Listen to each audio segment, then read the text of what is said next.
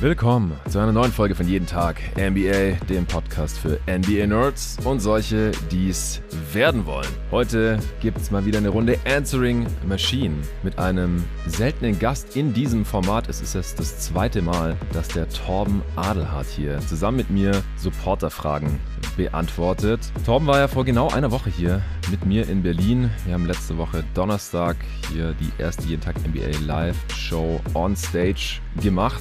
Die Jungs waren ja dann noch einige Tage vorher und nachher hier am Start. Torben, du bist ja dann am Samstag wieder abgereist, zurück in deine Heimat nach Nordrhein-Westfalen. Hast du dich mittlerweile erholt? Wie geht's dir?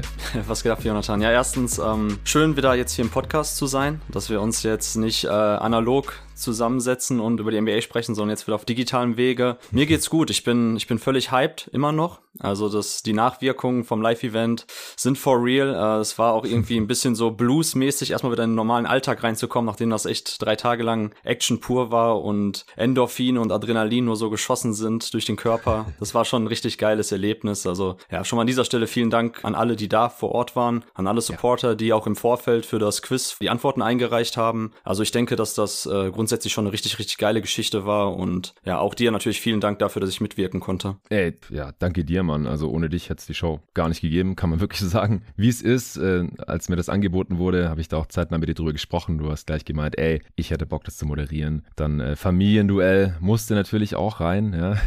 Äh, ich musste mir das erst nochmal anschauen auf YouTube, wie das nochmal war. Das wurde ja auch schon vor 20 Jahren abgesetzt. Aber da hast du, weiß nicht, einen Kindheitstraum von dir umsetzen können in der Jeden Tag NBA Show im vierten Viertel mit dem Jeden Tag NBA Familienduell? Auf jeden Fall. Ich habe tatsächlich Werner Schulze-Erdel auch den Showmaster von Familienduell vor knapp, ah, wie lange ist das jetzt her? Vor fünf Monaten getroffen, weil bei mir auf der Arbeit, ich bin ja quasi im ähm, Glücksspielsegment tätig und da hatten wir für ein Event Werner Schulze-Erdel als Coach dabei. Und da habe ich auch zu Werner Schulze-Erdel gesagt, es ist mir eine Ehre, sie zu treffen. Und der war total perplex, äh, dass ich ihn überhaupt kannte. Und äh, ist, ist auch nicht mehr in den besten Jahren äh, der Werner, aber das war wirklich, also was ich gesagt habe mit Ellen Iverson und Werner Schulze-Erdel war natürlich ein bisschen, bisschen Klamauk, aber auch ein Fünkchen Wahrheit war drin, dass es so meine Kindheits-Jugendhelden waren. Und ich war ganz, ganz großer Familienduell-Fan. Immer, wenn ich von der Schule nach Hause gekommen bin, Grundschule damals, direkt RTL an, Familienduell. Und ähm, viele kannten vielleicht Familienduell ja auch noch so von TV Total, weil das Lustige war ja bei Familienduell, dass da so unfassbar viele dämliche Antworten bei rumkamen, weil die Leute halt so schnell ad hoc antworten mussten.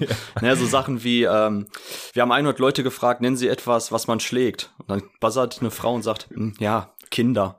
Weißt du, solche. Stimmt. Kenne so, auch, den, den, Nippel, ja. Genau, den Nippel von TV Total. Solche Sachen waren da auch bei. Und es war einfach äh, grundsätzlich eine richtig, richtig witzige Geschichte, Familienduell. Und das jetzt mhm. so zu adaptieren für die Jeden Tag NBA Community oder mit der Jeden Tag NBA Community war eine sehr schöne Erfahrung. Und ich, gemessen an dem Feedback, was wir bekommen haben, glaube ich, dass es auch sehr gut ankam. Und ja, Kindheitstraum ist zwar, sind große Worte, aber irgendwo trifft das schon den Kern der Wahrheit, ja. Ja, warst du dann mehr Starstruck, als du Kareem Abdul-Jabbar interviewt hast? Oder als du Werner Schützel Erde getroffen hast? Oh, oh, gute Frage. Am äh, most starstruck war ich, als ich das Interview mit Ben Taylor hatte. Das, oh. war, das war mein starstruck Moment. Nein, Kareem Sehr war schon krass, aber Werner kommt auch nah dran auf jeden Fall. Okay, geil. Ja, bei uns gab es, glaube ich, keine so richtig dämlichen Antworten aus der Hüfte geschossen, aber bei uns gab es relativ viele Chokes. ich wollte gerade sagen, von euch kamen gar keine Antworten. Das ist ja, das ja, Ding. Ja, ja, der sich blamieren, dann lieber gar nichts gesagt teilweise. Der David hat ja einmal auch bei der Podcast-Frage nach amerikanischen Basketball-Podcast irgendwie The Mismatch genuschelt. Ich habe mm. den wirklich nicht verstanden. Und dann mm. dachte ich auch so, ich glaube, euer Problem war auch im Team, dass ihr nicht so wirklich drüber nachgedacht habt, okay, was ist denn eigentlich so das Offensichtlichste? Also ein bisschen so in diese Community hineinversetzt. Das haben die anderen Jungs besser gemacht, auf jeden Fall von dem anderen Team. Ja. Ähm, zum Beispiel auch die Frage so, welche NBA-Franchise am beliebtesten ist, so in der Community. Ich meine, wir sind in Deutschland, so wer soll sonst sein, außer die Mavericks? Da war ich auch überrascht, dass ihr dann tatsächlich das nicht als erstes auf dem Schirm hattet. Ja, ja, also es ist es ist halt auch einfach krass. Ich glaube, wenn ich im Publikum gesessen wäre, ganz gechillt äh, an, an, so einem Tisch auf dem Sofa, dann hätte ich da auch besser performt. Aber wenn du halt dann da oben stehst und du musst dann liefern innerhalb von drei Sekunden, und dann ja. ist man da irgendwie so verkopft und einem fallen die offensichtlichsten Sachen nicht ein. Hier nochmal Shoutout an äh, Dirk, der die meiste Zeit einfach Luka Doncic oder Dallas Mavericks gesagt hat und so haben sie gewonnen. und dann habe ich halt auch einfach so, also ich glaube, dass ich schon ein ganz gutes Gespür habe für die jeden Tag NBA Community, weil ich ja auch mit vielen in, in Kontakt bin, sei es über Steady Messages im Discord oder über Twitter über die Jahre. Aber ich glaube, manche Fangruppierungen sind halt auch einfach so laut, dass man die dann überschätzt. Also Knicks-Fans mhm. zum Beispiel, die waren einfach eine Zeit lang so laut, dass ich dachte, ja komm, die sind, die sind schon irgendwie dabei äh, oben bei den Franchises, Teams mit den ja. meisten Fans und waren sie dann halt nicht und das hat uns dann den Sieg gekostet. Ähm, oder auch, ja, wenn, wenn mal was über Kobe gesagt wurde, da gab es dann auch oft relativ viel Gegenwind und Widerrede und große Diskussionen auf Twitter und so. Und dann mhm. habe ich ja Kobe gesagt und der war gar nicht mal mit dabei. Also das sind dann halt oft wahrscheinlich auch einfach überproportional laute Fans, äh, die dann da ein bisschen rumschreien, wenn man mal was irgendwie gegen Team oder die Spieler sagt. Ja, also es, war auf jeden Fall geil, hat mega Bock gemacht. Ja, definitiv. Und ich glaube, bei vielen Antworten war so ein bisschen Recency Bias dabei. Mhm. Deshalb war Kobe, hast du schon zu sehr um die Ecke gedacht, weil es tatsächlich ja, ja. eher die Antworten waren, aus der jüngeren Vergangenheit oder aktuelle mhm. Spieler eben, auf die das dann bezogen war. Das war auf jeden Fall eine witzige Frage mit dem, wer von der jeden Tag oder welche Spieler von den jeden Tag NBA-Experten unterschätzt werden. Dass da Jokic oben mit dabei war, war auf jeden Fall safe. Und natürlich mhm. witzig, eine Frage, die es nicht geschafft hat, die den Cut-Off zu den besten sieben Fragen nicht hatte, war, wer von euch denn überschätzt wird. Und ja, Luka Doncic mm. war bei mm. beiden oben mit dabei. Da Ach, sieht man auch krass. wieder, wie, ja. wie sehr der polarisiert. Ja, ich meine, mm. Jerry ist natürlich jemand mit den Luka Doncic und McCall Bridges Takes, wo viele dann instinktiv, glaube ich, reagiert haben im Sinne von, okay, ähm, weil man jetzt nicht eine Unterscheidung gemacht hat, glaube ich, innerhalb der jeden Tag NBA-Experten, sondern man hat halt gesagt, okay, es gibt halt NBA-Experten, die unterschätzen Doncic und welche, die überschätzen ihn. Und so kam das dann, glaube ich, dazu, dass halt ähm, bei beiden Fragen Luca oben mit dabei war.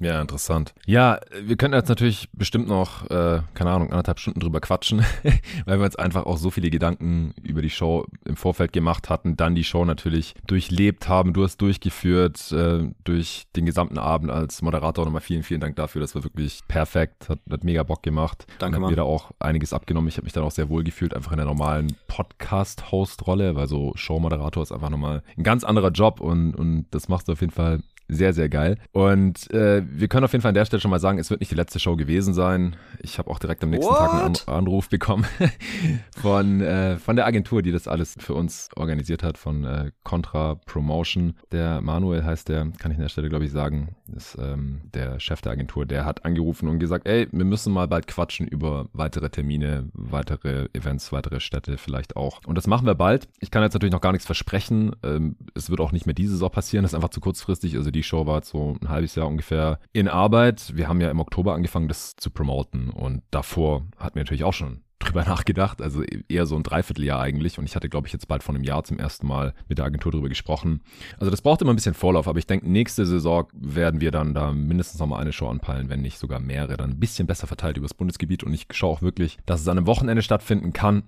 aber wir wollen jetzt auch nicht äh, hier die Hörer irgendwie in jeder Folge mit äh, nur Live-Show-Event-Content äh, erschlagen. Ihr könnt euch die letzten beiden öffentlichen Folgen reinziehen. Da haben wir alle vier Viertel aufgeteilt auf zwei Pods, äh, den, den Live-Audio-Mitschnitt veröffentlicht für jeden zum Anhören. In den letzten beiden Supporter-Folgen, ich habe äh, am Montag früh mit dem Luca auch nochmal kurz drüber gequatscht in unserem Recap zu Suns Mavs, und gestern gab es übrigens noch für Supporter auch eine Answering Machine. Solo-Pod, ich glaube, es war mein erster Solo-Pod dieses Jahr oder maximal der zweite oder diese Saison, meine ich. Ist selten geworden, seit äh, Luca auch fest am Start ist und Jerry jede Woche. Äh, ist es einfach selten nötig oder möglich, dass ich einen Solo-Pod aufnehme. Aber ich habe gedacht, ich muss irgendwie diese liegen gebliebenen Fragen, weil uns da echt coole Fragen erreicht hatten, Nico und mich, für das Live-Answering Machine-Segment. Und wir haben halt nur zwei Fragen davon dann nehmen können, damit wir noch ein paar Publikumsfragen machen können. Die habe ich noch alle beantwortet in der gestrigen Folge. Und heute beantworten wir die Fragen, die ich diese Woche eingeholt habe, extra für diesen Pod mit dir, Torben. Und das, das merkt man ja auch immer in den Fragen, die reinkommen, dass die äh, ausgerichtet sind, je nach dem Gast, der hier eben am Start ist. Wir besprechen heute zum Beispiel Skills, die uns gefallen von Spielern aus der zweiten Reihe, also von Non-Stars, was da so unsere Favorites sind. Dann die besten College-Spieler aller Zeiten, die keine All-Stars geworden sind. Das ist natürlich eine absolute Torbenfrage. Dann Spieler, die einen sehr niedrigen Floor haben, aber auch ein sehr hohes Ceiling, die nie ihre Chance bekommen haben, also nie eine große Rolle auch bekommen haben in der NBA. Dann, äh, was bringen eigentlich ATOs, also After Timeout Set Plays, wie kommen die zustande? Da bist du, Torben, als Access und Os, ja, Connoisseur und natürlich auch äh, Coach eines Basketballteams der richtige Ansprechpartner. Äh, dann sollten Regeln zugunsten der Defense verändert werden? Wieso gibt es diese krasse Scoring-Explosion gerade in der NBA? Wo kommt das her? Was kann man dagegen vielleicht tun? Sollte man überhaupt was gegen tun? Gab es gleich zwei Fragen zu. Was können die Kings in den Playoffs reißen? Äh, was ist das Ceiling von Josh Green? Was hält Torben von den Memphis Grizzlies aktuell? Und dann am Ende schließen wir die Sache ab mit äh, einer kurzen Coaches Draft. Also ja, sehr, sehr torbenlastig dieser Pod. Und dann ganz am Ende wollen wir nochmal auf äh, Kritik zur ersten jeden Tag NBA äh, Live-Show eingehen. Wir haben jetzt gesagt, dass das Feedback überwältigend positiv war, aber es gab auch zumindest eine negative Stimme, äh, eine Eventim-Bewertung. Wir haben uns überlegt, ob wir das jetzt auch noch vor dem Pod besprechen, aber das wäre dann ein bisschen viel. Wir wollen euch, wie gesagt, nicht hier mit diesem jeden Tag NBA Live-Show-Event äh, erschlagen. Es gibt auch noch normalen jeden Tag NBA-Content und wen das noch interessiert, was wir dazu zu sagen Fragen haben, dann äh, könnt ihr am Ende einfach dranbleiben. Dann gehen wir da nochmal drauf ein. Jetzt geht's gleich los. Vorher gibt's kurz Werbung vom heutigen Sponsor. Merkt ihr das auch? Die Tage werden länger. Draußen zwitschert schon der eine oder andere Vogel. Die Regular Season geht in die finale Phase. Und falls ihr selbst Basketball spielt, neigt sich eure Saison dem Ende zu. Es wird Frühling. Hier in Berlin hat es zwar heute nochmal geschneit, aber ich spüre es definitiv, dass der Winter endlich zu Ende geht. Bald wird es wieder wärmer draußen, man geht wieder raus. Ich sage jetzt nicht, Summer Bodies are made in the winter. Aber im Grunde will ich darauf hinaus, dass es keinen Grund gibt, auf irgendwas zu warten. Als ich ab Ende Januar auf absehbare Zeit wieder hier in Berlin war, habe ich mich direkt wieder in der lokalen Muckibude angemeldet und werde von Tag zu Tag fitter. Wenn unsere FBL-Saison dann vorbei ist, bin ich ready für die Freiplatz- und Freibad-Saison. Sport und Bewegung im Freien ist aber nur die halbe Miete. Ihr solltet eurem Körper auch die nötigen Nährstoffe zuführen. AG1 von Athletic Greens enthält Vitamine, Mineralstoffe, Botanicals, Bakterienkulturen und weitere Inhaltsstoffe, insgesamt 75 an der Zahl. Alles aus echtem Obst und Gemüse, nichts daran ist synthetisch. Warum nicht einfach die echten Lebensmittel essen, fragst du dich vielleicht. Schaffe ich nicht. Also ich weiß nicht, wie es dir geht, aber ich schaffe das in der nötigen Breite einfach nicht jeden Tag damit ich da selbstbewusst einen Haken dran machen kann. Zum Beispiel Thema Zellerneuerung. Unser Körper besteht aus unzähligen Zellen, die sich ständig erneuern. Muskelzellen täglich, Darmzellen wöchentlich und Blutzellen monatlich. Ausreichend Wasser, eine ausgewogene Ernährung und Bewegung sind wichtige Faktoren für gesunde Zellen. Ein Einfluss auf die Zellerneuerung hat auch oxidativer Stress. AG1 enthält Kupfer, Selen, Zink und die Vitamine B2, Riboflavin und C. Sie tragen dazu bei, die Zellen vor oxidativem Stress zu schützen. Außerdem sind alle Inhaltsstoffe hochqualitativ und mit hoher Bioverfügbarkeit. Das stellt sicher, dass die Inhaltsstoffe auch gut von eurem Körper aufgenommen werden können. Weil Athletic Greens komplett hinter ihrem Produkt stehen, bekommst du folgendes Angebot von mir. AG1 direkt nach Hause geliefert. Komplett unverbindlich und ohne Vertragslaufzeit. Abbestellen oder pausieren ist natürlich jederzeit möglich. Mit der 90-Tage-Geld-Zurück-Garantie ganz risikofrei quasi drei Monate lang testen. Du bekommst dein Geld zurück. Ist es nichts für dich, bist einfach raus. Gibt seit diesem Jahr und nach wie vor für 90 Tage. Jetzt gibt's wieder die Aktion exklusiv für meine jeden Tag NBA Hörer und Hörerinnen auf athleticgreens.com slash jeden Tag NBA erhältst du bei Abschluss einer monatlichen Mitgliedschaft Erstens einen kostenlosen Jahresvorrat Vitamin D3 und K2 unterstützt dein Immunsystem, Knochen, Zähne, Muskeln, das generelle Wohlbefinden. Ist einfach eine tolle Ergänzung zu AG1. Gerade jetzt, wo der Frühling noch nicht so ganz da ist. Fünf gratis Tagesrationen AG1 in Form der praktischen Travel Packs unterwegs und drittens außerdem jetzt noch den neuen Shaker. Jetzt mit hochwertigem Edelstahldeckel. Also jetzt auf athleticgreens.com slash jeden Tag NBA informieren, AG1 90 Tage lang komplett risikofrei testen und deine Nährstoffversorgung unterstützen. Exklusiv als jeden Tag NBA-Hörerinnen oder Hörer zusätzlichen Jahresvorrat Vitamin D3 und K2 und die 5 Travel Packs für unterwegs bei Abschluss einer Mitgliedschaft kostenlos dazu erhalten. Jetzt auf athleticgreens.com slash jeden Tag NBA. Findet ihr wie immer auch in der Beschreibung dieses Podcasts. Wir fangen an mit der Frage vom Malte Hauenstein. Er schreibt, Mahlzeit ihr beiden, erstmal ein großes Kompliment für die Show, die ihr auf die Beine gestellt habt. Für die zweite Runde dürft ihr gerne auch einen Stop im Westen machen. Ja, versuchen wir. Vielen Dank. Äh, nun zu meiner Frage. Was sind eure Lieblingsspieler bzw. wertvollsten Skills von Spielern aus der zweiten Reihe? Zum Beispiel die Screens von Steven Adams oder den Hustle und die Emotionen von Pat Bath bei den Wolves. Grüße aus dem Rheinland. Tom, was ist dir da eingefallen?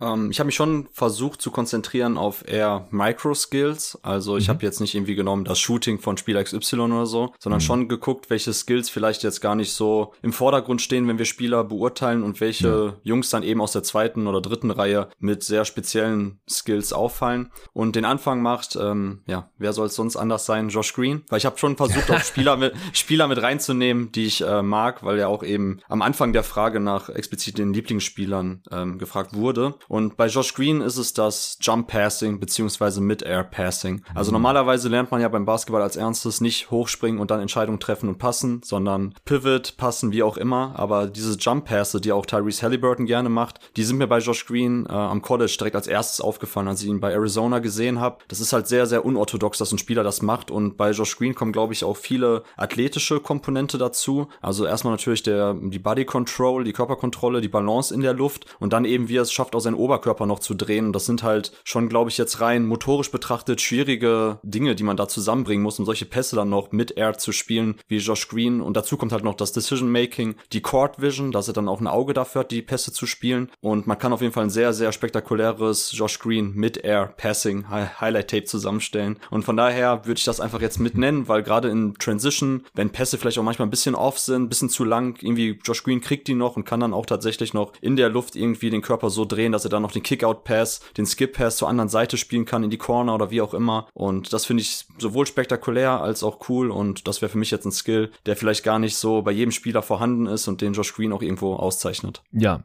komplett nachvollziehbar. Jetzt äh, hast du hier schon dein halbes Josh Green Pulver verschossen, obwohl wir nachher noch eine ganze Frage ah, zu ihm haben. Ich habe noch mehr. ja, das glaube ich. Die, die Schatulle ist gut gefüllt, die Josh Green. Ja, Highlight sehr schön. Ähm, ich weiß gar nicht, mit welchem ich anfangen soll. Äh, ich habe einige, also ich, ich würde die eher so ein bisschen Rapid-Fire-mäßig raushauen. Vielleicht können wir das auch einfach abwechselnd machen. Mhm. Äh, ich würde mal anfangen mit äh, PJ Tuckers defensiver Versatilität. Mhm. Und der, also ist jetzt nicht mehr der krasseste Point-of-Attack-Defender und dafür, wie er aussieht, also eher so ein untersetzter, super bulliger Wing, der mittlerweile auch schon 38, glaube ich, ist. Und äh, ja, jetzt einfach nicht mehr die schnellsten Füße auch hat. Schon heftig, wie er trotzdem der primäre Defender von Trey Young war in den letzten Playoffs noch, ähm, im Jersey der Heat noch gegen die Hawks. Klar, die Heat haben viel geswitcht, aber das kann er eben auch. Ähm, war ja auch kein Zufall, dass er bei den, bei den Bucks da eben auch so eine zentrale Rolle eingenommen hat. Und äh, jetzt halt bei den Sixers, ja, wird er dann halt auch mal gegen Nikola Jokic gestellt im Post, ähm, wo Jokic ihn dann auch nicht einfach irgendwie überpowern kann äh, damit äh, Embiid eben da so ein bisschen hinten äh, roamen äh, kann. Nicht über ein ganzes Spiel, aber mal über ein Viertel, über ein viertes Viertel. Also das finde ich einfach unglaublich beeindruckend, dass du halt ein und denselben denselben Spieler gegen Trey Young stellen kannst und dann auch gegen Nikola Jokic und äh, dass er dazwischen im Prinzip auch alles einigermaßen verteidigen kann und das halt ohne jetzt besonders athletisch zu sein. Das mag ich sehr an PJ Tucker. Ich mochte den eh schon immer, auch schon bei den Suns früher. Äh, einfach ein, ein geiler Rollenspieler. Sein Shooting wurde mir immer ein bisschen überschätzt, weil er einfach offensiv nicht viel anderes macht. Und äh, neulich ist mir auch aufgefallen, noch eine kurze Anekdote zu PJ Tucker, dass er so mit der größte, einer der größeren Spieler ist, der diese Saison noch gar nicht gedankt hat mit seinen 6'5. Aber ja, die Athletik ist einfach durch bei ihm mittlerweile. Trotzdem noch ein sehr guter Defender. Dann würde ich jetzt mit Defense weitermachen und ich habe als nächstes Alex Caruso und bei ihm die Agilität mm. und die Antizipationsstärke als Off-Ball-Defender beziehungsweise als Helper at the Nail. Also mm. im, im Scheme der Bulls, gerade noch als Lonzo Ball auch da mit auf dem Feld stand, war das schon sehr krass, was ähm, die beiden oben in der Zone quasi geleistet haben, wenn es darum geht, eben diese Stunt-and-Recover-Moves zu bringen, also dass man eben von der Weak Side Richtung Ball rein rotiert und da eben dann auch immer sich zum Ball orientiert, wenn der Kumpel geschlagen wird und da finde finde ich, ähm, Alex Caruso, irgendwo müssen ja die Deflections und Steals bei ihm herkommen. Und ich würde da vieles schon tatsächlich so auf sein ähm, räumliches Sehen, Verständnis für Räume schließen und da eben dann auch, dass er diese Agilität hat, da ja. halt schnell genug vorhand äh, am Ort des Geschehens zu sein und halt immer konstant diese Help at the Nail, also an der Freiwurflinie ungefähr, den Drive zu schließen durch die Mitte. Und das finde ich auch sehr, sehr stark. Von daher würde ich an dieser Stelle jetzt Alex Caruso seine Props geben und da die Agilität und Antizipation als Help Defender nennen. Ja, gefällt mir sehr gut. Auch der äh, krasse defensive Impact, auch wenn man sich irgendwelche Advanced Metrics anschaut. Jerry hat da ja auch schon mal drauf verwiesen, ist ja auch einer seiner Favorites. Der muss ja auch irgendwo herkommen und das kommt nicht nur durch seine Point of Attack Defense zustande, sondern ist auch, auch ein krasser Help Defender. Vor allem für so ein, wie groß ist der 6'4 Guard oder so? Ja, schon hin, ja. sehr krass. Ja, ich habe auch noch einen ähnlichen Spielertyp, Körpertyp mit Derek White und seiner Rim Protection mhm. und Help als Guard. Also er ist als Guard oder als Spieler mit den körperlichen Voraussetzungen wahrscheinlich der beste Rim Protector. Lässt sich auch statistisch so ein bisschen belegen, wobei ich den Zahlen halt nie so zu 100% traue, aber auch wenn man die Celtics einfach spielen sieht, und das war bei den Spurs ja auch schon so, er rotiert da einfach so gut antizipiert, so gut contested, so gut, dass das einfach auch eine Defense noch ein ganzes Stück weiter nach vorne bringt und auch er hat wie Caruso dann halt einen überdurchschnittlich großen positiven defensiven Impact für einen Guard Defender. Dann würde ich jetzt auch noch mal einen zur Defense bringen und zwar momentan ein Spieler, der sehr gehypt wird, Vanderbilt und bei Vanderbilt ist es tatsächlich so die Kombination aus Hustle, Energie und wie er das alles tatsächlich auch zu seiner On-Ball Defense zusammenbringt. Also egal ja. gegen welche Spieler, zuletzt ja auch gegen die Mavs Luka Doncic komplett entnervt in der On-Ball Defense. Also er ist tatsächlich jemand, der bilderbuchhaft verteidigt, On-Ball Ball runtergeht, krasse, krass in der Stance bleiben kann, auch sehr agil ist und dazu auch das richtige Mindset mitbringt. Also er ist ein Spieler, dem man halt die Energie rund um die Uhr auf dem Spielfeld auch ansieht und äh, Malte hatte ja selber Pat Beverly und da seinen Hustle und Einsatz gelobt und ich sehe ähnliches auf jeden Fall bei Vanderbilt. Das gefällt mir auch. Gerade für bei den Rollenspielern ist Vando vielleicht auch jetzt jemand, der ja im Endeffekt einem kompletten Archetype einen Boost gibt. Also diese Spielertypen, mhm. äh, die wir sonst ja immer so als Roma bezeichnen, als defensive Vierer, die quasi aushelfen helfen können, wenn ein Big Man, der Center, oben irgendwo mit aushilft, hard hatched im Pick and Roll, dass der im Hinten dann diese Weak Side Rim Protection bringt. Und ich glaube, solche Spielertypen könnten je nach defensiven Scheme, was sich vielleicht auch in den nächsten Jahren noch stärker durchsetzt, könnten diese Spielertypen noch gefragter werden. Also ich glaube, dass so Spieler wie Vanderbilt, die vielleicht ein bisschen shaky Offensivspiel mitbringen, Vanderbilt ist zwar jemand, der selber eigentlich auch noch ein ganz gutes Passspiel hat und selber den Ball auf den Boden setzen kann, aber halt jetzt nicht der klassische 3D Wing ist oder Power Wing. Da finde ich das trotzdem, dass dieses Defen diese defensive Versatilität, die du gerade bei PJ Tucker Tucker angesprochen hast. Das ist halt, also das könnte etwas sein, was glaube ich in den nächsten Jahren noch krasser in den Fokus rückt bei Spielern, die früher vielleicht so Vierer wären, aber eigentlich ja negat im negativen Sinne als Tweener bezeichnet worden wären. Ja, also bei Vanderbilt, ich hatte mir den auch aufgeschrieben, da finde ich es vor allem gut, dass es halt eine produktive Aktivität ist. Ich finde bei Pat Beverly ist es manchmal grenzwertig, dass der halt mhm. ja viel Alarm macht, aber ich mich manchmal frage so, ob das jetzt wirklich halt so effektiv ist und Vanderbilt hat definitiv seinen Effekt defensiv, auch an den Boards ist auch ein sneaky guter Rebounder und offensiv und da war der Unterschied jetzt halt auch zu Rudy Gobert ja, durch den er ja ersetzt wurde im Prinzip bei den Wolves, effektiv doch größer als ich dachte, weil er, er kann halt mal einen Dreier nehmen. Er ist halt kein absoluter Non-Shooter, auch wenn er halt so mhm. verteidigt wird, ähm, aber auch durch seine Cuts halt. Also er, er macht halt offensiv dann doch noch genug, dass die Defense ihn jetzt nicht völlig ignorieren kann und da irgendwie quasi 5 gegen 4 verteidigen kann. Also ja, Vanderbilt auf jeden Fall hier auch bei mir mit drin. Ich äh, habe jetzt noch einen Spieler, der dir eigentlich sehr am Herzen liegt, einer deiner Söhne, und zwar Jay Will von den Thunder. Mhm. Und seine. Rim Protection allerdings nicht in dem Sinne, dass er irgendwie die Würfel die ganze Zeit am Ring contestet oder blockt, sondern durch Charges. Er hat die krasseste Charge-Rate mit riesigem Abstand in der gesamten Liga. Also wie viele Charges er auf die Spielzeit runtergebrochen zieht. Also äh, da kommt keiner annähernd dran. Das ist unfassbar. Das äh, hatte sich ja auch ähm, meines Wissens, das kannst du mir jetzt gleich bestätigen, am College angedeutet und dann auch in der Summer League und jetzt in der NBA für die Thunder macht er da genau weiter und dadurch hilft er halt auch der Thunder Defense ungemein, die ja jetzt keinen klassischen Rim Protector haben, solange Chad Holmgren nicht spielt und trotzdem halt eine sehr gute Defense stellen. Ja, also ich meine, es war sogar der Single Season Record, den er letzte Saison bei ähm, Arkansas gebrochen mm. hat, im Chargers ziehen. Also ja, es haben auf jeden Fall einige Leute vor der Draft ihm das negativ ausgelegt, im Sinne von, ja, liefert ja keine Rim Protection, kann sich nur irgendwie halbwegs gut in den Weg stellen, hoffen, wenn er umfällt, dass der Schiri pfeift. Aber ich, tatsächlich ist ja so dieses offensive Chargers ziehen, unabhängig eben davon, ob man das jetzt feiert oder nicht, oder das halt auch aus Verletzungssicht gefährlich findet, mhm. spricht das ja trotzdem immer auch eben für gute Help-Instinkte, für ein gutes Verständnis, was Räume anbelangt im defensiven Halbfeld. Und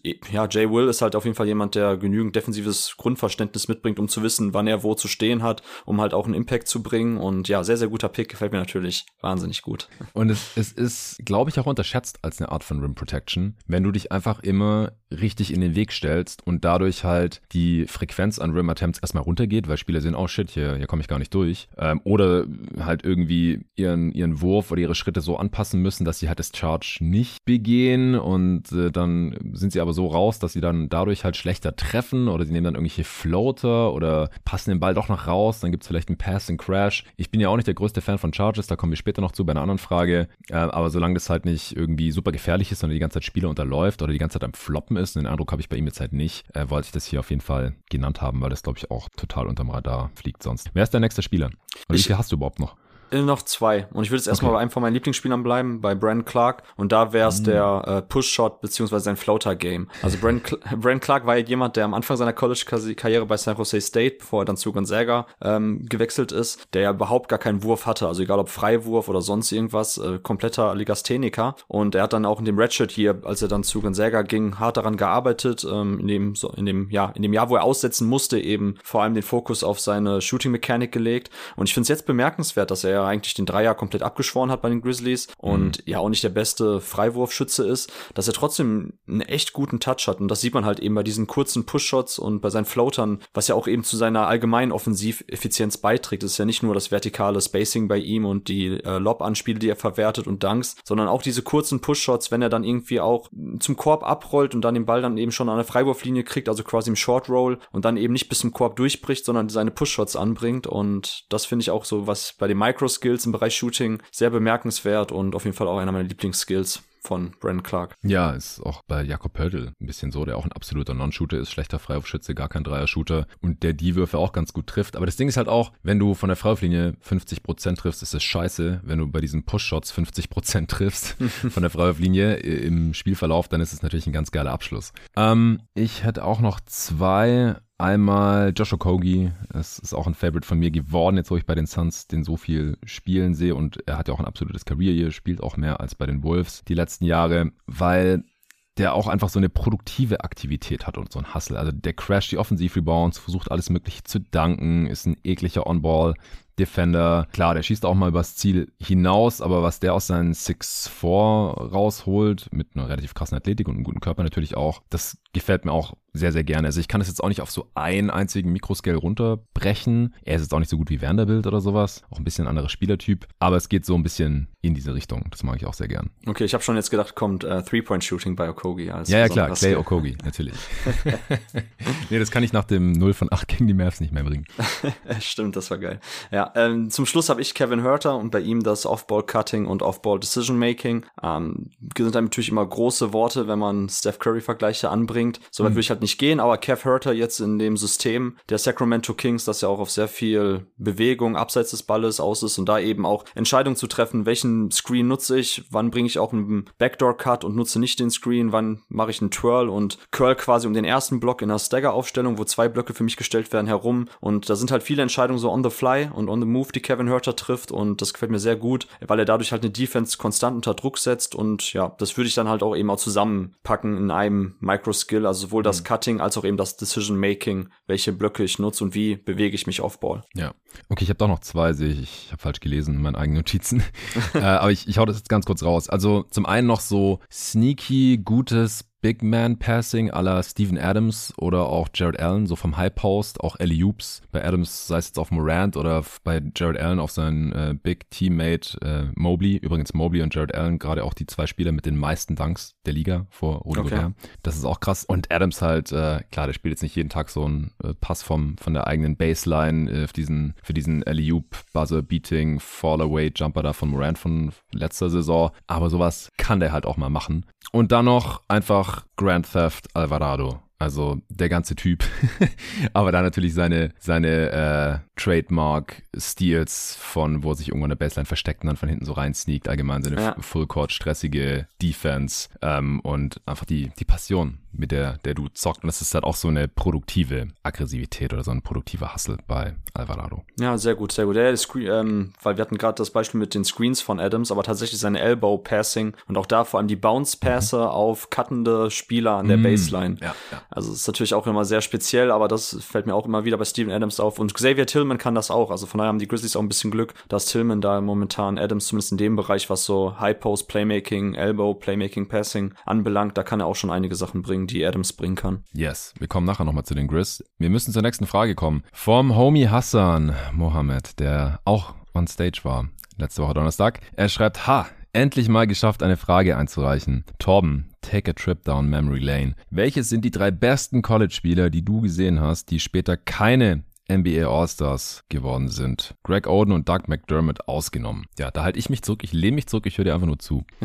Ich würde tatsächlich kurz mit einer McDermott-Anekdote beginnen, weil er wäre okay. die richtige Antwort gewesen. Ich hatte das Glück, dass ich 2014, als Doug McDermott bei Creighton Senior war, ich ähm, war ich in New York, als gerade das Big East Tournament war. Und da war tatsächlich mhm. in der ganzen College-Welt auch ein ziemlicher McDermott-Hype, weil er eben äh, bei den Punkterekorden vorgebrochen ist und die Sports Illustrated hat auch so ein unfassbar geiles ähm, Mac rausgebracht gemacht zum Zeit, wo er auf dem Cover war. Das, da haben die so ein bisschen dieses Larry Bird ja, berühmte ja, ja. Cover nachgestellt, wo quasi zwei Cheerleaderinnen links und rechts neben Larry Bird damals Indiana State und das haben sie mit Doug McDermott dann nachgestellt, das Motiv und äh, das war gerade draußen, die Sports Illustrated habe ich mir sofort gekauft und ähm, tatsächlich habe ich dann auch ein Spiel von McDermott live gesehen. Ich weiß gerade leider nicht mehr, gegen wen das war im Tournament. Aber das war das krasseste, was ich zu dem Zeitpunkt erlebt habe. Also Doug McDermott ähm, in seinem vierten Jahr, sein Vater war ja auch Head Coach von äh, Creighton. Mhm. Das, ich, ich überlege gerade, mit wem man das vergleichen kann. Also momentan fällt mir in der NBA niemand ein, der so wirklich getrippelt wird. Also Luca sieht natürlich viele Double Teams, aber so Triple Teams sieht man jetzt sehr selten, vielleicht früher mal.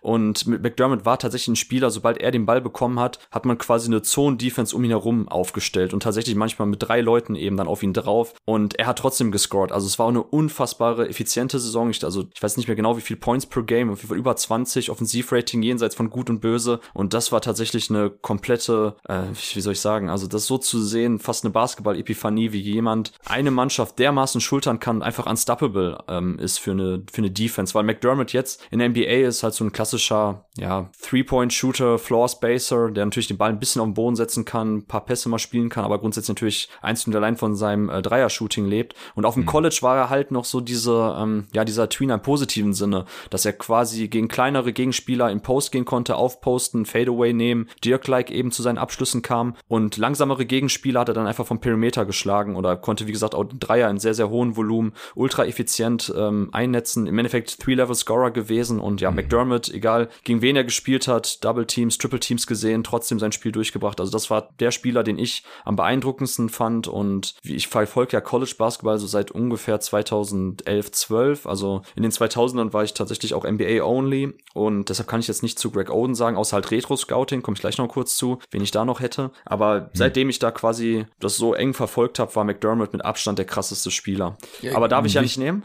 Ja, Sorry? nee, aber wichtigste Frage vielleicht noch ganz kurz. Was ist der Hauptgrund, wieso McDermott jetzt, ja, nur so ein, weiß nicht, bei einem guten Team wahrscheinlich Borderline-Rotationsspieler ist? Weil in den Playoffs ist er wahrscheinlich halt einfach defensiv nicht spielbar. Jetzt ist er halt die letzten Jahre bei so mittelmäßigen Teams irgendwie so ein bisschen der Floor-Spacer oder Scorer von der Bank gewesen. Warum konnte er das nicht auf die NBA übertragen, nicht mal ansatzweise eigentlich. Ne, das ist jetzt gar nicht so kompliziert. Also im Endeffekt ist es vergleichbar mit Spielern. Du, wenn, wenn du wüsstest, wie damals Frank Kaminsky aussah bei Wisconsin, hättest du gedacht, hättest du gedacht, äh, angehender MVP in der NBA. Nein, also so Spielertypen, klar, das sind jetzt dann eher die Fünfer mit äh, Luca Gaza oder eben Frank Kaminsky. Das fällt halt am College-Level nicht ganz so schwer ins Gewicht, wenn da eben dieses äh, Verteidigen im Raum nicht so vorhanden ist, so dass man halt ständig attackiert werden kann. Das gibt's ja. so auf dem College-Level nicht ganz so extrem bei den Spielern. Und bei Doug McDermott war es tatsächlich dann so, dass er jetzt in der NBA nicht wirklich als Vierer, meiner Meinung nach, jetzt besonders viel im Post agieren sollte.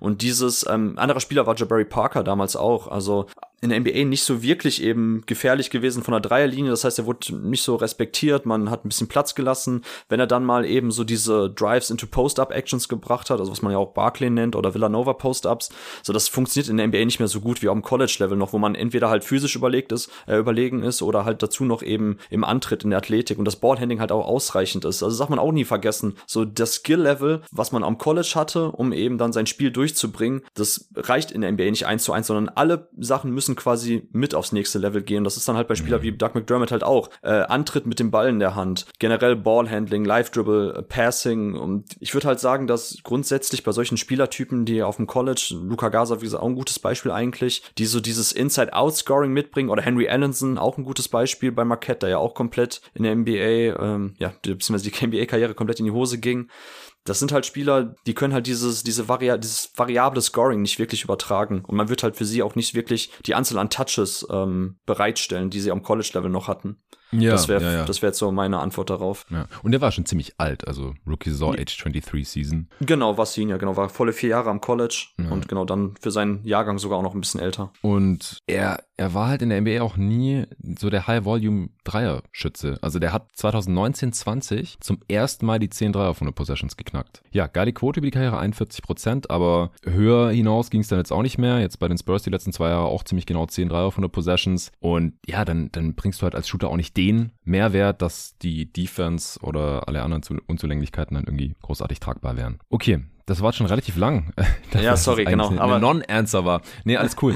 ähm, wer, wer ist denn so ein Spieler, den du in die Kategorie noch stecken würdest. Genau, also ich würde jetzt die anderen drei, ähm, nach denen Hassan jetzt quasi gefragt hat, würde ich jetzt einmal kurz nennen. Da kannst du ja, falls du noch irgendwie eine Rückfrage hast oder falls dir selber was dazu einfällt, dann noch hinterher schießen. Also zum einen hätte ich ähm, Buddy Buckets, Buddy Healed als Senior mm. bei Oklahoma damals 2015, 16 der Saison. Also das war auch mega, mega krass, was der im Bereich Scoring abgeliefert hat. Dann zwei Spieler, ähm, die in der NBA komplett enttäuscht haben bislang, wobei bei einem habe ich noch ein bisschen Hoffnung oder eigentlich so relativ viel Resthoffnung. Und zwar, das sind äh, Duke Duke Okafor. Man vergisst, was er damals im Post gemacht hat bei Duke und wie gut auch noch sein Passing ähm, war, um eben Double Teams im Post zu bestrafen. Also das war auch schon echt verdammt gut als Freshman, ja auch Champ geworden, zusammen mit Tyus Jones und Justice Winslow. Okafor war auf dem College-Level echt ein Beast, muss man so sagen. Und äh, Washington Falls, also Markel Falls bei Washington, ja eins mhm. der größten Draft-Mysterien. Wir hatten ja damals bei der Redraft auch ausführlich darüber gesprochen. Äh, Three-Level-Scorer als Freshman bei Washington. Das war auch komplett sick. Also das, ich war großer Tatum-Fan, ich hatte ihn an zwei, aber für mich war Falls trotzdem trotzdem noch fast, also ein halbes Level mindestens drüber. Und das waren zwei Spieler, die, ja, können wir sagen, wahrscheinlich, sehr, sehr wahrscheinlich kein NBA aus das mehr werden. Okafor ist ja schon raus aus der NBA. Falls ja. kämpft gerade noch ein bisschen, ähm, eine Rolle zu finden im Team der Magic. Aber das hätte man damals, also bei Okafor hätte man es sehen können, wenn man ein bisschen das Transferwissen angebracht hätte, dass halt ähm, sehr, sehr schwacher Pick-and-Roll-Defender auf 5, der hauptsächlich über das Post-Up-Scoring kommt, nicht mehr so in der modernen Pace-and-Space-Ära überleben wird. Und bei Falls ist es einfach, wie gesagt, ein Mysterium. Da kommt das äh, Verletzungspech dazu, die ganze Shooting- Problematik oder fast schon Theatralik kann man sagen. Ähm, aber das waren eben zwei Spieler als Freshmen jeweils, die auch sehr, sehr krass anzusehen waren. Und der dritte Spieler, ähm, da musst du mir helfen, ich weiß gerade gar nicht, ob der noch in NBA ist jetzt ad hoc, ist Denzel Valentine. Also der war bei nee. Michigan State, bei meinem Team, ähm, nachher eine Triple-Double-Maschine. Also in seinem letzten Jahr als so, ja, äh, Playmaking-Wing, der von allem etwas bringen kann, der ja sowohl als Scorer gefährlich war, als auch eben als Playmaker vom Flügel, der in der Defense mit seiner Länge natürlich was regeln konnte, Rebounds sich einges äh, eingesammelt hat. Das war auch sehr, sehr krass zu sehen. Aber bei Valentine war ich auch ein bisschen off, so was die NBA-Projection betrifft. Im Grunde genommen ist es ja so auch gekommen, weil er halt ja in der NBA wahrscheinlich nicht eben diese große On-Ball-Rolle spielen sollte wie am College noch. Und äh, ja auch jemand, der auf dem College-Level viel viel viel viel krasser aussah als nachher in der NBA war. Und wenn man diese Spieler jetzt nur aus der NBA kennt, klar Buddy Buckets hat eine ganz coole Rolle jetzt gefunden eben mhm. als High-Volume-Shooter, äh, aber bei den anderen drei Spielern, das hätte man also es, wenn wer da jemand bei YouTube mal eingibt, sich nochmal die Dinge anschaut, weil man vorher vielleicht College gar nicht verfolgt hat, das waren schon echt Spieler, die Spaß gemacht haben, sich anzuschauen. Und noch zwei Deep Cuts kurz ähm, für Hassan einmal Bryce Cotton, der glaube ich jetzt in Australien spielt, meine ich, da habe ich ein paar Mal jetzt gesehen, als Bryce ich gescoutet habe. Ja, San Antonio Spurs müsste der paar Spiele gemacht haben, eine Handvoll. Ähm, der war damals bei Providence, ich glaube sogar auch in der Saison, wo Doug McDermott so abging, 2014. Da war er ein Spieler, der quasi nie auf die Bank ging. Also ich weiß nicht genau, ich glaube sein Minutenschnitt müssten 39, noch was gewesen sein. Und das ist halt so ein kleiner, äh, so, ein, so ein kleiner dynamischer Guard-Scorer, der 39,9 Minuten, ich hab's gerade 39,9, Alter, ist das krass, ja. 22 Punkte pro Spiel, ja, krass. 22 Punkte, genau. Also Bryce Cotton war auf jeden Fall in seinem Senior Year für Providence auch sehr krass. Ähm, und dann Russ Smith noch, ein weiterer kleiner äh, College Guard, äh, Champion mm. mit Louisville 2013. Ich glaube, Russ Smith wurde sogar gedraftet von den Grizzlies, wenn mich nicht alles täuscht, irgendwo in den 40ern. Ja. Kommt, kommt hin, ja. Also Russ Smith in den, seinen letzten beiden Jahren bei Louisville auf jeden Fall auch sehr spektakulär gewesen, weil er auch ein unfassbarer Springer war für seine Größe. Ich glaube, six foot nur groß, aber ähm, hatte Dynamit in den Beinen. Sehr spektakulärer Spieler und die beiden waren auf jeden Fall auch cool anzuschauen damals, Mitte der 2010er Jahre. Ja, Russ Smith kann ich mich auch noch erinnern, weil 2013 habe ich vergleichsweise viel College Basketball geschaut, weil ich da in den USA war und Louisville ist ja da Champ geworden. Richtig? Genau, richtig. Äh, mit, war das mit Jang? Ja, genau, genau, mit, ja, ja. mit Jang im, als Center. Äh, Gorgi Jang. Ja, ich erinnere mich dunkel. Ja, Peyton genau. Siva als Point Guard, fällt mir gerade ein. Ah, ja, stimmt. Der hat doch hier in der BBL auch gezockt. Dann irgendwann. Ja, bei Alba lange Zeit. Alba, ja. Ähm, 47. Pick war Russ Smith von den Sixers, hat dann für die Pels und dann für die Grizzlies. Ach so, der gespielt. kam später, okay. Mhm. Ja, Bryce Cotton hat für die Jazz gespielt, äh, nicht für die Spurs, zumindest kein NBA-Spiel, vielleicht war mal ein Summer League-Team von denen oder sowas. Oder Preseason. Äh, bei den Suns hat er mal drei Spiele gemacht, tatsächlich. 2015, 16, aber da hatten die Suns so, keine Ahnung, wahrscheinlich 25 verschiedene Spiele im Kader. Und dann auch noch Memphis Grizzlies. Ja, ey, Deep Cuts, Mann. Und Markel Fultz, der hat sich so ein bisschen gefangen, finde ich. Also der, der spielt gerade ein absolutes Career-Year. Es ist natürlich sehr ruhig um ihn geworden, gemessen daran, dass er mal ein First Pick war und dass er da ewig groß in den Medien war mit seinem, mit seinen Yips, die er da wahrscheinlich hatte oder Nerven, Krankheit in der Schulter. Ich habe das hier im Pod auch mal alles ein bisschen auseinandergenommen. Ich glaube, das war sogar unser Redraft, als wir darüber gesprochen genau. haben. Mhm. Und diese Saison legt er 14 Punkte im Schnitt auf, 4 Rebounds, 5,5 Assists, spielt gute Defense, trifft wieder, was heißt wieder, trifft zum ersten Mal in seiner Karriere über 30 Prozent seiner Dreier. Ich habe auch gestern, da war ich noch äh, spät wach, nachdem ich den Pod rausgehauen habe, habe ich noch ein bisschen Jazz Magic reingeschaut. Da hat er auch ein gutes Spiel gemacht. Also Markel Fultz ist ein solider Spieler mittlerweile. Ich weiß nicht, ob das mal noch irgendwie Richtung All-Star gehen kann. Er ist immer noch erst 24, also genauso alt wie Buddy Hilton seine Rookie-Saison. Aber er ist ein solider NBA-Spieler. Es, es wäre natürlich schön, wenn er noch ein bisschen mehr Shooting mitbringen würde da für dieses Magic-Team, aber der spielt schon eine ziemlich gute Saison mittlerweile. Okay, äh, nächste Frage, würde ich sagen.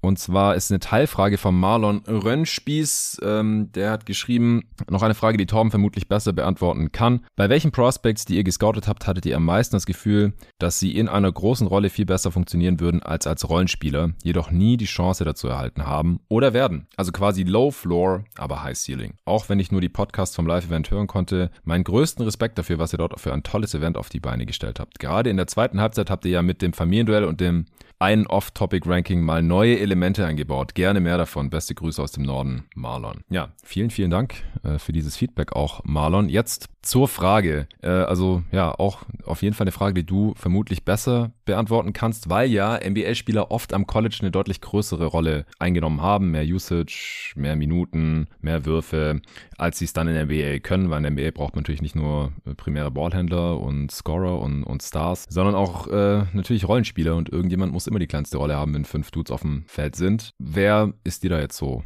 eingefallen? Ich fand die Frage sehr schwer, weil mhm. normalerweise bin ich ein Verfechter davon zu sagen, High Ceiling bei etwas jüngeren Spielern bedeutet für mich auch schon eigentlich High Floor oder zumindest höherer Floor. Also, dass es dermaßen weit auseinander geht, kommt selten vor. Das sind meistens Spieler, wo man entweder krasse athletische Tools hat und dann ist eben oftmals Shooting der Swing Skill. Ähm, aber ein Spieler, wo man sagt, okay, der könnte in All-Star-Level Sphären kommen oder aber, wenn ja irgendwie die Rolle nicht passt, er nicht die Touches kriegt, dann ist er quasi nicht spielbar oder es gibt dann sonst keine Rolle für ihn. Also so eine quasi nicht vorhandene Skalierbarkeit in seinem Rollenprofil, das sieht man sehr, sehr selten. Ähm, ich habe trotzdem vor allem zwei Leute gefunden, auf die das ein bisschen passt. Bei einem, mit dem ich jetzt starten würde, kriegst du wahrscheinlich Schweißausbrüche, posttraumatische Störungsschub und zwar Alfred Payton. Oh, oh ja, ich, es, es fügt mir fast physische Schmerzen zu, diesen Namen zu hören. Mhm. Wusste ich, wusste ich doch, genau. Also ähm, Alfred war ja damals bei Louisiana Lafayette am Mid-Major College, ist glaube ich nach dem dritten Jahr am College in die NBA gegangen und er war am College ein sehr spektakulärer Playmaker und Defender. Also das kann man schon sagen, dass er eben mit seiner Größe, ich glaube 6'5 und sehr langen Armen, dass er da am College-Level einfach nach Willen und nach, ja, wenn er gerade Bock hat, ist er einfach in die Zone gegangen und kam auch dahin. Also dass er diese Undeniability bei seinen Drives hatte und dazu halt ein unfassbar gutes Auge, gutes Passing-Game und hat dann eben so ein Mid-Major College geschultert bis ins March, bis in die March Madness geführt und ich hatte ihn, ich weiß nicht mehr genau wie hoch auf meinem Board damals, damals. Das habe ich jetzt auch noch nicht so dezidiert aufgeschrieben, wie ich es natürlich später dann gemacht habe, noch nicht mit demselben journalistischen Anspruch. Aber ich hatte Alfred Payton auf jeden Fall auch ähm, in der Lottery. Er ist ja dann auch in die Lottery gegangen und ich habe es auf jeden Fall gefühlt, als er gepickt wurde. Also ich war auch echt sehr, sehr großer Alfred Payton-Fan. Mir war aber damals schon klar und Marlon spielt ja auch darauf an, dass wir eben, wenn wir die Prospects gescoutet haben, schon irgendwie ein Gefühl dafür hatten, dass das echt weit auseinanderklaffen kann, was so das Potenzial oder das potenzielle Outcome betrifft. Und bei Peyton war es für mich klar, weil der Wurf halt schon shaky war. Und darauf zu spekulieren, dass der in einem hohen Volumen kommt und dass er auch eine vernünftige Off-Ball-Rolle spielen kann, neben einem anderen Playmaker agiert, das habe ich schon damals eigentlich ausgeschlossen oder für sehr unwahrscheinlich gehalten. Und damit ist Peyton jetzt halt so dieser eine Spielertyp, wo man sagen kann, okay, ähnlich wie es vielleicht ein Russell Westbrook ist. Ähm, On-Ball ist gut, wenn er den Ball in der Hand hat und selber ja eben eine 30er-Usage äh, schultern darf und mit dem Ball in der Hand eben spielen darf, um ihn herum am besten, im besten Fall noch vier Shooter und dann gib ihm. Und so ähnlich wäre es halt auch bei Alfred Payton im Idealfall mhm. geworden. Also mhm. dann wären wir tatsächlich auch schon bei High Seeding irgendwo in All-Star-Sphären, aber es ist ja alles implodiert, möchte man schon fast meinen, bei seiner Karriere. Also ich glaube, vielleicht waren tatsächlich so die ersten Orlando-Jahre seine besten, gerade auch als Point-of-Attack-Defender sehr, sehr gut gewesen.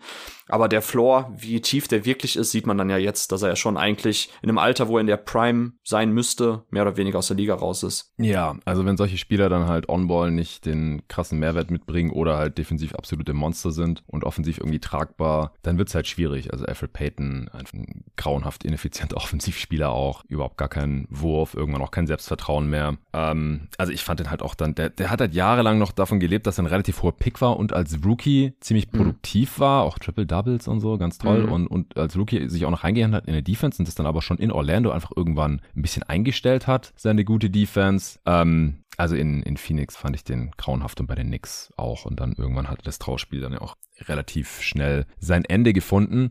Also ich finde, es sind halt immer Spieler, die, wenn's on-ball was wird, dann können die halt, dann haben die halt ein High Ceiling, ob das dann Richtung Star geht oder halt produktiver Starter bei einem nicht ganz so tollen Team oder vielleicht so Sixth Man, Scoring Punch von der Bank, dann funktioniert das. Aber wenn das halt nicht gut genug ist für eine dieser Rollen, dann nimmt man den Ball halt weg und dann machen die auf einmal nichts mehr. Weil die Offball einfach zu schlecht sind, die wissen nicht, wie sich da bewegen oder äh, was ein Cut ist oder sind zu schlechte Catchen-Shooter äh, und verteidigen halt vielleicht auch zu schlecht, sind keine Connector-Guys oder irgendwie sowas. Und dann sind die halt auch oft ganz schnell raus aus der Liga und das ist dann halt der, der Low Floor, den Marlon hier wahrscheinlich meint. Äh, ich finde halt auch, dass zum Beispiel Cam Thomas von den Nets äh, total in diese Richtung geht. Ich habe da auch neulich äh, im Discord was dazu geschrieben. Da hat er ja diese drei 40 plus Punkte Spiele hintereinander gehabt. Mhm. Da war dann gleich so die Frage, ja, was spricht eigentlich dagegen, dass Cam Thomas ein Star wird oder irgendwie sowas, weil das haben wir halt noch nicht so oft von Non-Stars gesehen, dass die so ähm, hochvolumig scoren können. Aber bei Cam Thomas ist es halt auch so, der, der macht halt außer On-Ball-Creation für sich selber nicht viel. Der kreiert nichts für andere, ist ein super schlechter Passer. Er ist kein toller Shooter, ähm, sondern macht halt viel irgendwie off the dribble, auch im Zwei-Punkte-Bereich, also auch kein guter Off-Ball-Spieler ähm, dann und besonders gut verteidigen tut er auch nicht.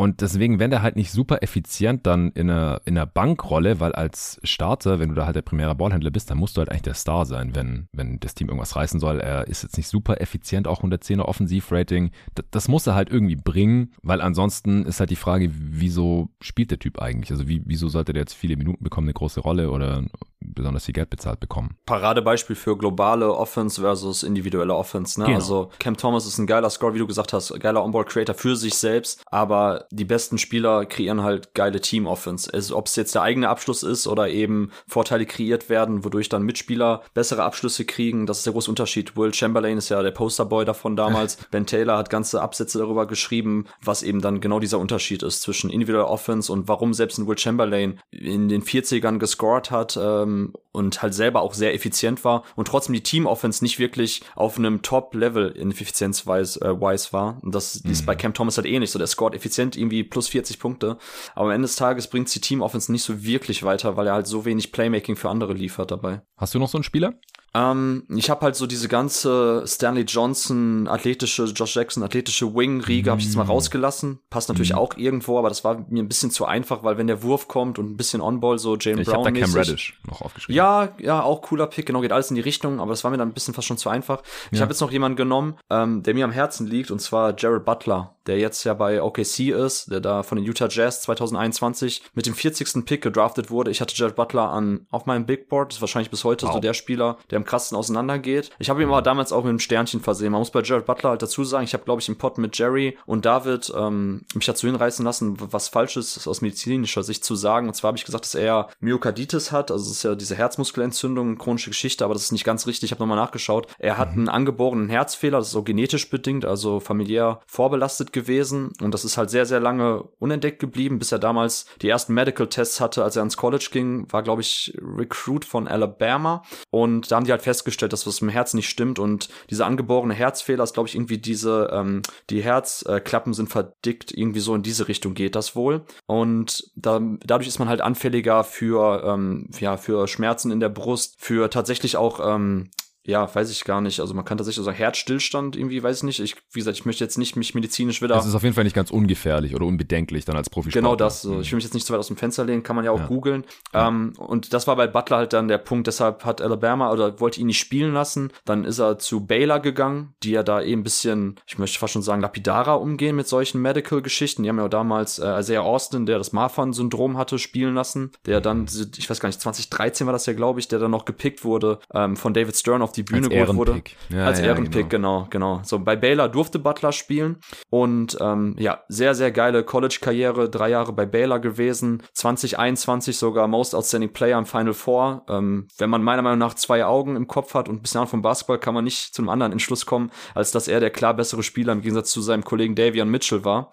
Und umso witziger natürlich, dass die beiden auch 31 Picks auseinander lagen. Ich glaube, mm. ich glaube, Davion war ja der neunte Pick, den ich übrigens auch mochte, das wollte ich auch noch dazu sagen. Ja. Aber Jared Butler, für mich der beste Ballhändler der Class 2021 gewesen. Also keiner hatte ein tightes, besseres Ballhandling auf engstem Raum. Keiner konnte besser Double Team splitten, Pick and Roll die Defense splitten. Ähm, Three-Level Scorer bei Butler gewesen, äh, bei Baylor gewesen. Ähm, dazu eine starke Progression gemacht als, als äh, Spielgestalter und als Passer während seiner College-Karriere. Und also ich fand Butler unfassbar stark stark. Und für mich dann auch ganz klar High Ceiling, wenn er diese On-Ball-Raps auch in der NBA kriegt und diese große On-Ball-Rolle, die er auch bei Baylor gespielt hat, dann ist das tatsächlich jemand, der so in, weiß nicht, Darius Garland-Sphären sich bewegt ähm, ja, und bei Butler eben die Geschichte mit dem Herz, dass er kurz vor der Draft tatsächlich dann nicht geklärt wurde. Wie gesagt, sorry für die Anglizismen beziehungsweise jetzt die englische Sprache teilweise. Ähm, aber ich, ich hatte es mir vorhin noch mal ähm, nachgelesen, deshalb habe ich jetzt gerade ein bisschen so die englischen Wörter nur im Kopf dafür. Also er wurde wir halt stehen dazu. Wir stehen, wir stehen dazu. dazu. Genau. Manchmal ist es leider, ja, manche Deutschlehrer würden vielleicht jetzt mit den Augen rollen, aber genau, er durfte auf jeden ja, Fall.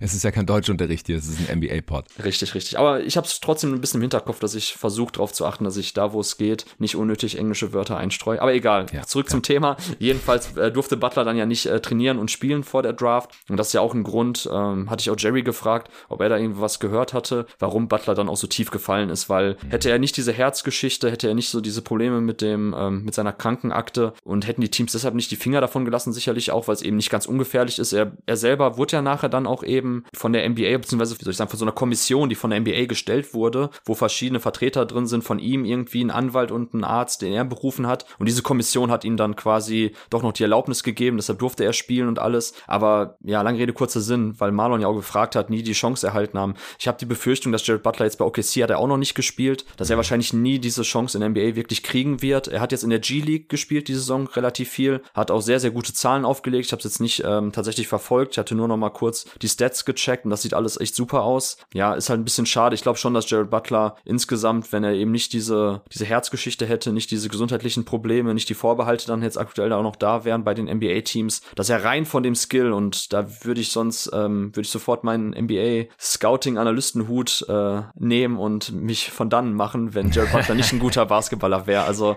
ja, Genau, das, das, das war für mich jetzt nochmal wichtig, nochmal darzulegen bei Jared Butler. Der passte jetzt gut zur Frage von Marlon, ähm, ja. Low Floor, High Ceiling und für mich tatsächlich in den letzten Jahren jemand, den ich sehr, sehr hoch auf meinem Board hatte, wo ich auch weiterhin dran festhalte, dass es einfach ein unfassbar geiler Basketballer ist, aber wahrscheinlich nie jetzt eben so diese Chance kriegen wird, die große Rolle einzunehmen, die er eigentlich bräuchte als Ballhändler. Und den Namen hast du auch noch in die Live-Show reingesneakt. Genau.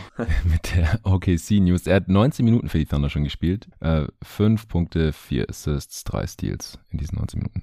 Okay, ich kann noch mal kurz ein paar Namen raushauen, aber wir sollten auch langsam zur nächsten Frage kommen. Und zwar Bones Highland ist auch so ein, oh, ja. finde ich, sorry, äh, High Ceiling, Low Floor Spieler, weil ich meine, wenn, wenn sein Dreier einfach nicht konstant genug fällt, dann ist die Defense einfach nicht tragbar, höchstwahrscheinlich. Auch einfach physisch bedingt. Und in den ersten vier Spielen für die Clippers fällt der Dreier bisher überhaupt nicht unter 30 Prozent. Und bei den Zweiern war bisher in der NBA ja auch noch nicht äh, so effizient. Äh, bei den Clippers bisher 32 Prozent. Ähm, da ist noch nicht alle Tage Abend aber fällt halt aus meiner Sicht auch so in die Kategorie. Ich weiß auch nicht, ob er jetzt bei den Clippers wirklich mehr Chancen bekommt als bei den Nuggets, dass er sich da vielleicht so ein bisschen ein Ei gelegt hat mit seinem Trade Request von den, von den Nuggets weg, die ihn ja auch sehr günstig abgegeben haben. Ähm, ansonsten noch ein Spieler, der bisher keine Chance bekommen hat und wo ich jetzt auch nicht genau weiß, ob er die noch bekommt, der auch ein Lottery-Pick war, Johnny Davis. Der äh, hat bisher in der NBA 62 Minuten gespielt in 13 Spielen und das lief nicht so besonders gut. Also in der Summer League und Preseason weiß ich, dass er verletzt gespielt hat auch. Ich meine, er hat Rückenprobleme gehabt oder irgendwie sowas. Deswegen habe ich damals gesagt, so ja, erstmal abwarten. Die Wizards wollen natürlich in die Postseason diese Saison. Deswegen nachvollziehbar, dass sie jetzt nicht einem, einem, Rookie hier besonders viel Spielzeit geben, der 20 Jahre alt ist und halt in den paar Minuten, die er bekommen hat, nicht überzeugt hat. Ich würde den auch noch überhaupt nicht abschreiben. Aber könnte der auch in diese Kategorie reinfallen, deiner Meinung nach? Der hat ja am College auch eine riesige Rolle gehabt. Ganz, ganz seltsamer Fall bei Johnny Davis. Ich habe ihn auf meinem Board auf jeden Fall hoch und runter geschoben auch. äh, sch schlussendlich hatte ich ihn leider wieder höher geschoben und dann, weiß ich gar nicht, auf jeden Fall Top 10, Ende der Top 10 hatte ich ihn. Hm. Ähm, ich bin mir auch noch nicht ganz klar. Äh, ich fand gerade den Bounce Highland Pick sehr gut. Also dieser Archetype ist tatsächlich auch prädestiniert dafür, den du beschrieben hast. Diese ähm, ja, Skinny Guards, High, High Volume Shooting Guards. Ähm, mhm. Und bei Johnny Davis weiß ich halt gar nicht, in welche Richtung das genau geht. Er könnte halt ein bisschen so diese 3D Guard Archetype werden, ähnlich wie es, ähm, welcher Spielertyp fällt mir da jetzt gerade ein? Ja, Marcus Smart wäre natürlich der Posterboy dieses Archetypes. So krass wird es nicht werden, weil das Playmaking gar nicht auf dem Level ist von Smart und natürlich auch überhaupt nicht die Defense so variabel mhm. ist. Aber er ist halt schon ein sehr kräftiger Guard, ähm, hatte ja auch unfassbar gute Rebounding-Zahlen, was jetzt zwar skilltechnisch nicht viel aussagt, aber was eigentlich als Proxy immer ganz gut dafür steht, dass ein Spieler, was das physische Anforderungsprofil für die NBA ist, ganz gut mithalten wird. Mhm. Und bei Davis glaube ich eher auch so ein bisschen die offensive Rolle, die fragwürdig ist, weil On-Ball sollte er nicht zu viel machen. Ähm, das hat er schon bei Wisconsin nicht so wirklich gut gemacht, was das Playmaking für andere belangt. Aber er war halt ein High-Volume-Scorer in ganz okayen Effizienzwerten, weil er halt gut zur Linie, äh, an die Linie kam, gut zum Ring vorkam, da halt gut scoren konnte. Aber ich habe da auch wenig Hoffnung. Ich weiß auch nicht, ob das Ceiling so unfassbar hoch ist von, äh, von Johnny Davis. Davis. Okay, gut, dann kommen wir zur nächsten Frage, oder? Ja, sehr gerne. Sorry, dass ich schon wieder so ausschweifend geantwortet habe. Nee, nee, alles gut. Also mich wundert das nicht. Du hast gesagt, ja, ein paar Fragen, da brauchen wir vielleicht nur fünf Minuten. Ähm, äh, noch warte ich auf die ah, Frage, die wir in fünf Aber die kommen noch. Die, die, die kommen noch, okay. Die, die okay. kommen noch. Nächste Frage von äh, Patrick John oder Patrick John. Sorry, Patrick, du musst mir vielleicht mal auf Steady schreiben, wie man deinen Namen richtig ausschreibt. Das ist jetzt äh, nicht das erste Mal, dass ich eine Frage von dir vorlese und mir unsicher bin. Er schreibt, Servus ihr beiden. War unglaublich, die Live-Show anzuhören. Freut mich extrem für dich, Jonathan, dein Team, jeden Tag NBA. Sicher wäre es noch cooler gewesen, dabei zu sein, aber da du ja jetzt gezwungen bist, das noch öfter zu veranstalten, wird das sicher noch was. Zwinker Smiley. Ja, vielen Dank dir. Kuss Smiley. äh, nun zur Frage. Im Discord gab es ja die Diskussion um ATOs von Kid, also Set Plays nach Timeouts, After Timeouts, äh, dafür steht ATOs. Ich halte die zwar ein wenig overrated, aber natürlich sind sie in engen Spielen wichtig. Jetzt seid ihr beide Basketballer. Wie werden solche ATOs denn überhaupt generiert? Haben die Teams da einen Fundus, der in den Trainingsanheiten bzw. der Analyse von den Games durchgegangen wird, oder bekommen die Spieler die Spielzeuge grundsätzlich in den Timeouts zum ersten Mal zu sehen? Kenn das von meinen Handballern, da klappt das teils nach hunderten Durchläufen noch nicht so, wie ich mir das vorstelle. Bin gespannt auf eure Einblicke. Grüße aus dem schönen Bierland Franken. Zwinker-Smiley. Torben, also ich glaube, man muss da zum einen ein bisschen differenzieren zwischen dem ja, Lower-Level Freizeitbasketball, den ich als Spieler, ich habe noch nie gecoacht, betreibe und du als Spieler, Trainer, der mittlerweile eher nur noch Coach ist und dem, was sie da in der NBA machen oder was auch Jason Kidd da in der NBA macht. Aber du bist natürlich der Mann für die X's und O's und das ist damit genau dein Ding hier. Was willst du dem Patrick antworten? Ja, also ich würde mich jetzt tatsächlich auf das äh, Play-Calling beschränken und nicht das gesamte Timeout-Calling, weil das, da könnte man, glaube ich, noch einen Pod, äh, einen Sonderpod zu aufnehmen. Also warum man hm. wann Timeouts callen sollte und was alles da genau gesagt wird. Ich beschränke mich jetzt wirklich auf die Plays, die quasi in dem Timeout ähm, gecallt werden. Also das sind ja. tatsächlich bekannte Plays. Ähm, was in den Timeouts aber Meistens angeskribbelt wird, sind die verschiedenen Ausstiegsmöglichkeiten und meistens auch das anvisierte oder die anvisierte Option, die man laufen will. Ich habe, nachdem die Frage gestern reinkam, noch mal einfach stichprobenartig bei den Celtics reingeschaut in das Spiel und ähm, bis zum, ich glaube gegen die Blazers war das, habe das dann bis zum ersten Timeout ähm, vorgeskippt, habe mir dann das Play angeguckt von den Celtics und was die zum Beispiel gelaufen sind und das deckt sich dann auch mit dem, was ich auch im Kopf hatte. Die sind eigentlich ein relativ bekanntes Play aus ihrem Playbook gelaufen, nämlich äh, Motion Strong. Bedeutet quasi, ein Spieler bringt den Ball nach vorne, passt dann über die Mitte auf die andere Seite zu einem Flügelspieler und dann stellt man quasi mit zwei Leuten einen versetzten Pin-Down-Screen, also zwei Blöcke für den Spieler in der Ecke. Der wird dann die beiden Blöcke nutzen, wird zum Ball schneiden und dann entweder um den letzten Block curlen und zum Korb ziehen den Ball bekommen oder halt zur Dreierlinie dann Dreier nehmen. Gibt halt verschiedene Ausstiegsmöglichkeiten. Was die Celtics da gemacht haben, und das ist etwas, was man halt dann in den Timeouts oder in den ATOs oft sieht, war nochmal ein bestimmter Twist, nämlich bei dieser Motion Strong Aufstellung bei den zwei Blöcken wurden nochmal weitere Blöcke gestellt. Also man hat quasi nicht so den Ausstieg genommen, den man meistens nimmt, den die Defense auch erwartet oder kennt, sondern man hat quasi noch einen Twist eingefügt und dann ist der, der erste Spieler ist dann um den Block getwirlt und wurden noch unterschiedliche andere Blöcke gestellt auf der Seite und dann hat man sich tatsächlich auch einen ganz guten Wurf erspielt. Ähm, zusätzlich hat, glaube ich, Sam Hauser noch auf der anderen Seite noch einen Block gestellt bekommen. Also ATOs sind auch grundsätzlich etwas komplexer als die normalen Plays, aber sie sehen die nicht zum ersten Mal. Also das sind, das mhm. sind die ganz normalen Plays aus dem Playbook ähm, und die Playbooks der Teams sind schon relativ dick. Die sind meistens einfach nach den Grundaufstellungen oder nach den Grundsets ähm, gegliedert. Also beispielsweise Horns Plays, wo man dann eben die Grundaufstellung hat, zwei Spieler an den Elbows an der Freiwurflinie, zwei Spieler in der Ecke und ein Spieler oben oder dann halt die sogenannten Punch-Sets, wo es dann eben ähm, ja in den Low-Post geht, ein Post-Anspiel wird oder Fists sind die Pick-and-Roll-Spielzüge und so weiter und so fort. Das haben die alles in ihrem Playbook, genauso wie halt Spielzüge, ähm, die sie dann eben entweder von der Seitenlinie bei den Timeouts laufen oder halt von der Baseline, das sind die sogenannten Bobs oder halt Slops sind die Sideline Out-of-Bound Plays. Mhm. So und das wird tatsächlich dann in Timeouts angesagt und da hat man dann auch eben sein Playbook bestimmte Plays, ähm, was ich noch dazu sagen würde, es gibt auch die sogenannten End-of-Quarter-Plays oder ähm, EOQs. Da sieht man, in dieser Saison hatten wir auch schon bei Play of the Night, hatte ich das glaube ich zweimal drin, die Pelicans laufen zum Beispiel ein bestimmtes Play immer am Ende eines Viertels. Wenn man halt beispielsweise den Ball kriegt mit noch 20 Sekunden, dann laufen sie immer das, oder oftmals ein bestimmtes Play. Die Warriors laufen das Play auch öfters. Das ist das sogenannte Ram Ghost Exit Play. Da wird quasi, bevor man das Pick and Roll oben läuft, kriegt quasi der Blocksteller selber einen Pin-Down-Screen-Block gestellt, kommt dann hoch zum Block im Pick and Roll und der, der vorher den Block gestellt hat, den allerersten Off-Ball, den Ram-Screen, der kriegt danach noch einen Baseline-Screen und geht dann raus zur Dreierlinie. Das ist die sogenannte Exit-Screen. So, und das laufen die Pelicans zum Beispiel sehr oft End of Quarter. Da muss man nicht vorher ein Timeout callen, sondern der Spieler, der Point Guard sagt das an, die Spieler wissen meistens Bescheid und dann sieht man das. Und das waren so die grundlegenden Gedanken, die ich dazu habe. Ähm, was ich noch ergänzen würde, bevor ich den Ball zu dir zurückspiele. Also ATOs werden dahingehend überschätzt und ähm, ja, wenn mein Vorgesetzter ab dem Sommer mir dafür die Zeit einräumt, würde ich da ganz gerne auch mal selber ein bisschen forschen, mir das mal genauer anschauen. ähm, es gibt nämlich wenig Statistiken dazu, aber die letzte, die ich gefunden habe, war von 2019. Da mhm. hatte ähm, bei Basketball Writers Adam Spinella hatte das nämlich untersucht. Bei Synergy kann man sich die Zahlen anschauen, die Effizienzwerte nach Timeouts und sonstigen Half-Court Possessions. Und dabei kam raus, dass von den 30 NBA-Teams nur sechs Mannschaften einen positiven Wert hatten bei der Differenz zwischen ATO Possessions und der normalen Half-Court Effizienz, also den Possessions. Mhm. So, und das ist natürlich dahingehend ein bisschen ähm, kontra-instinktiv, ähm, dass man ja denkt, Moment mal, also in Timeouts werden doch Plays gecallt, die Spieler können sich genau vorbereiten, jeder weiß genau, wo er hinzulaufen hat, so man müsste sich doch eigentlich bessere Würfe erspielen oder bessere Abschlussoptionen erspielen als aus der Hektik in einer normalen Possession heraus. Ähm, der Grund ist so logisch wie einfach. Ähm, Defense hat auch ein Timeout. also ja. ich, ich erinnere mich noch an ein Spiel letzte Saison bei uns in der Liga. Da waren wir ähm, zwei hoch kurz vor Schluss und der Gegner hat einen Timeout gecallt und ich habe mich total gefreut, weil ich hatte kein Timeout mehr und ähm, also ich vielleicht vorher schon was angesagt und dadurch habe ich jetzt als ähm, als Defense die Chance bekommen, meinen Spielern genau anzusagen, hey, wenn der Spieler einen Block ges äh, gestellt kriegt, dann switchen wir. Wenn der Spieler einen Block gestellt wird,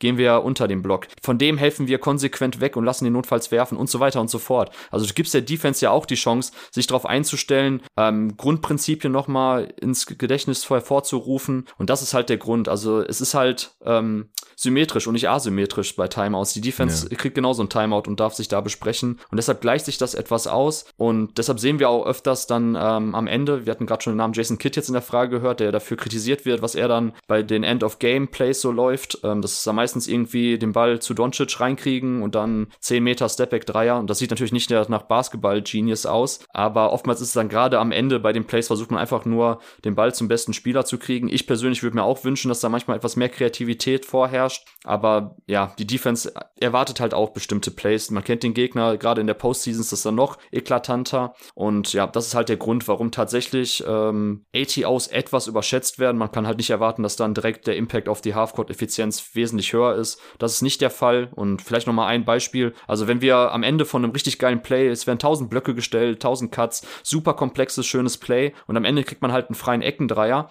Ähm, oder sagen wir mal einen Dreier oben am Flügel.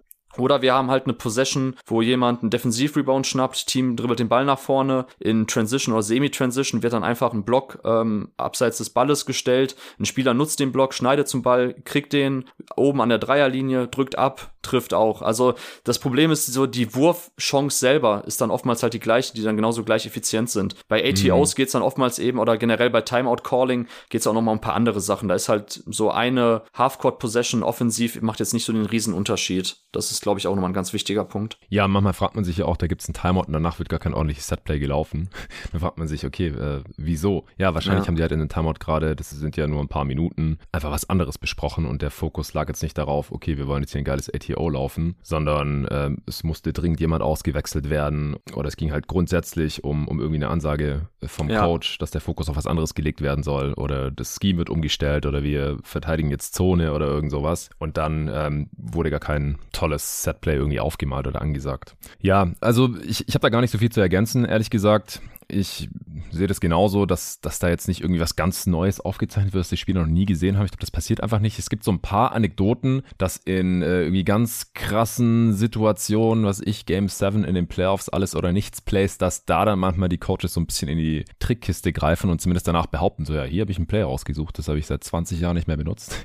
äh, ob das dann stimmt oder nicht, sei mal dahingestellt. Aber ich erinnere mich zum Beispiel an diesen ähm, Game Winner von den Phoenix Suns in der Regular Season vor einigen Jahren. Da hat Tyson Chandler so ein LEUP reingeslampt. Ich glaube, das war sogar gegen die Grizzlies. Und da ähm, hat Dragan Bender, glaube ich, den Inbound Pass gespielt. Und zwar ähm, hat er versucht, den Korb zu treffen im Prinzip mit seinem Inbound Pass, weil du kannst, du darfst natürlich aus dem Aus den Ball nicht in den Korb reinwerfen. Der zählt dann einfach nicht. Deswegen kann es auch kein offensives Goaltending geben, weil es gar kein Wurfversuch ist. Der Coach damals, ich meine, es war Jay Triano als Interimscoach, der hat gesagt, okay, jetzt pass mal auf hier, Dragan, du versuchst einfach den Korb zu treffen. Das ist dann wie so ein tiefer Dreier gewesen. Und Tyson Chandler, du weißt, der Ball kommt auf den Korb zugeflogen, du stopfst den dann einfach da rein oder versuchst es halt. Und das hatten tatsächlich die Spieler vorher noch nie gehört und die wussten es auch nicht, dass das legal ist. Und das war einfach so ein Ass im Ärmel, das Jay Triano da wahrscheinlich seit Jahren drin stecken hatte und dann kam halt die Gelegenheit. Also manchmal passieren da dann schon irgendwelche Sachen noch im Timeout, so also kleine Kniffe vielleicht, die die Spieler jetzt noch nicht kennen, aber in aller Regel ist es schon irgendwas, das man schon tausendmal durchgesprochen und durchgelaufen ist im Training.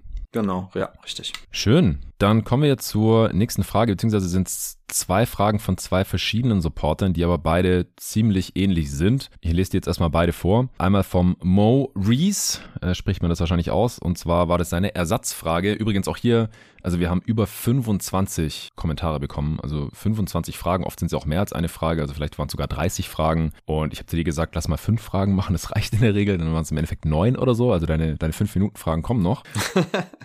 Das heißt, es bleiben hier wahrscheinlich über 20 Fragen übrig. Ich habe jetzt mal den Nico schon angefragt, weil du mir gesagt hast, als ihr im Training war, dass er ein bisschen äh, neidisch war, dass wir heute hier diese Answering Machine aufnehmen mit diesen ganzen geilen Fragen. Ich habe den Nico gefragt, ob er nächste Woche mit mir äh, einige der restlichen beantworten möchte. Falls nicht, mache ich vielleicht wieder einen Solo-Pod, weil auch hier einfach sehr viele geile Fragen. Danke an dieser Stelle. Seid nicht traurig, ja. wenn eure heute nicht beantwortet wird. Jetzt die Ersatzfrage vom Maurice, die da lautet, wie gefällt euch die aktuelle NBA mit der Entwicklung in den letzten Jahren im Hinblick auf Verhältnis von Offense zu Defense in Klammern seit 2019 weit über dem zuvor historisch recht stabilen 105er bis 108er Offensivrating. Ist das Spiel so schöner anzuschauen?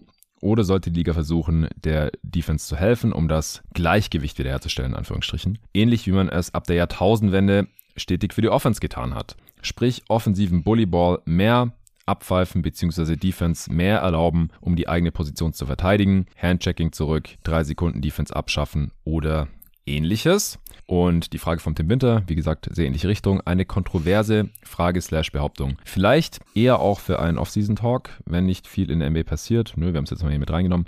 Solange der Leitmantra der NBA eine gute Offense schlägt immer eine gute Defense lautet, ich glaube, das heißt das Mantra, solange bevorteilen die Regeln der NBA viel zu stark die offensive Seite des Spiels. Die Regeln sollten stark angepasst werden, sodass dieser Spruch nicht mehr angewendet werden kann. Eure Ansicht dazu gerne. Also beide Fragen gehen in eine sehr, sehr ähnliche Richtung ist das, was wir hier gesehen haben in den, in den letzten Jahren. Der Mo hat es ja auch hier statistisch noch unterlegt, dass die Offenses einfach immer effizienter werden und dass dadurch es natürlich auch immer mehr Punkte gibt und die Defense einfach unglaublich schwer hat, diese sehr effizienten Offenses zu verteidigen. Ja, ist es irgendwie mittlerweile zu sehr über die Stränge geschlagen? Sollte man da was machen? Und wenn ja, was? Torben, fang du doch mal an. Was denkst du dazu? Ja, das ist jetzt eine 5-Minuten-Antwort von mir. Also generell eine 5-Minuten-Frage, weil ich glaube, sonst bräuchten wir dafür auch einen eigenen Pod. Also sehr geile Frage. ähm, ich habe mir aufgeschrieben, also zwei Sachen, die wichtig sind, glaube ich, dafür. Zum einen, das Spiel in der NBA, wie wir es kennen, wurde von der Offense weitestgehend entschlüsselt. Also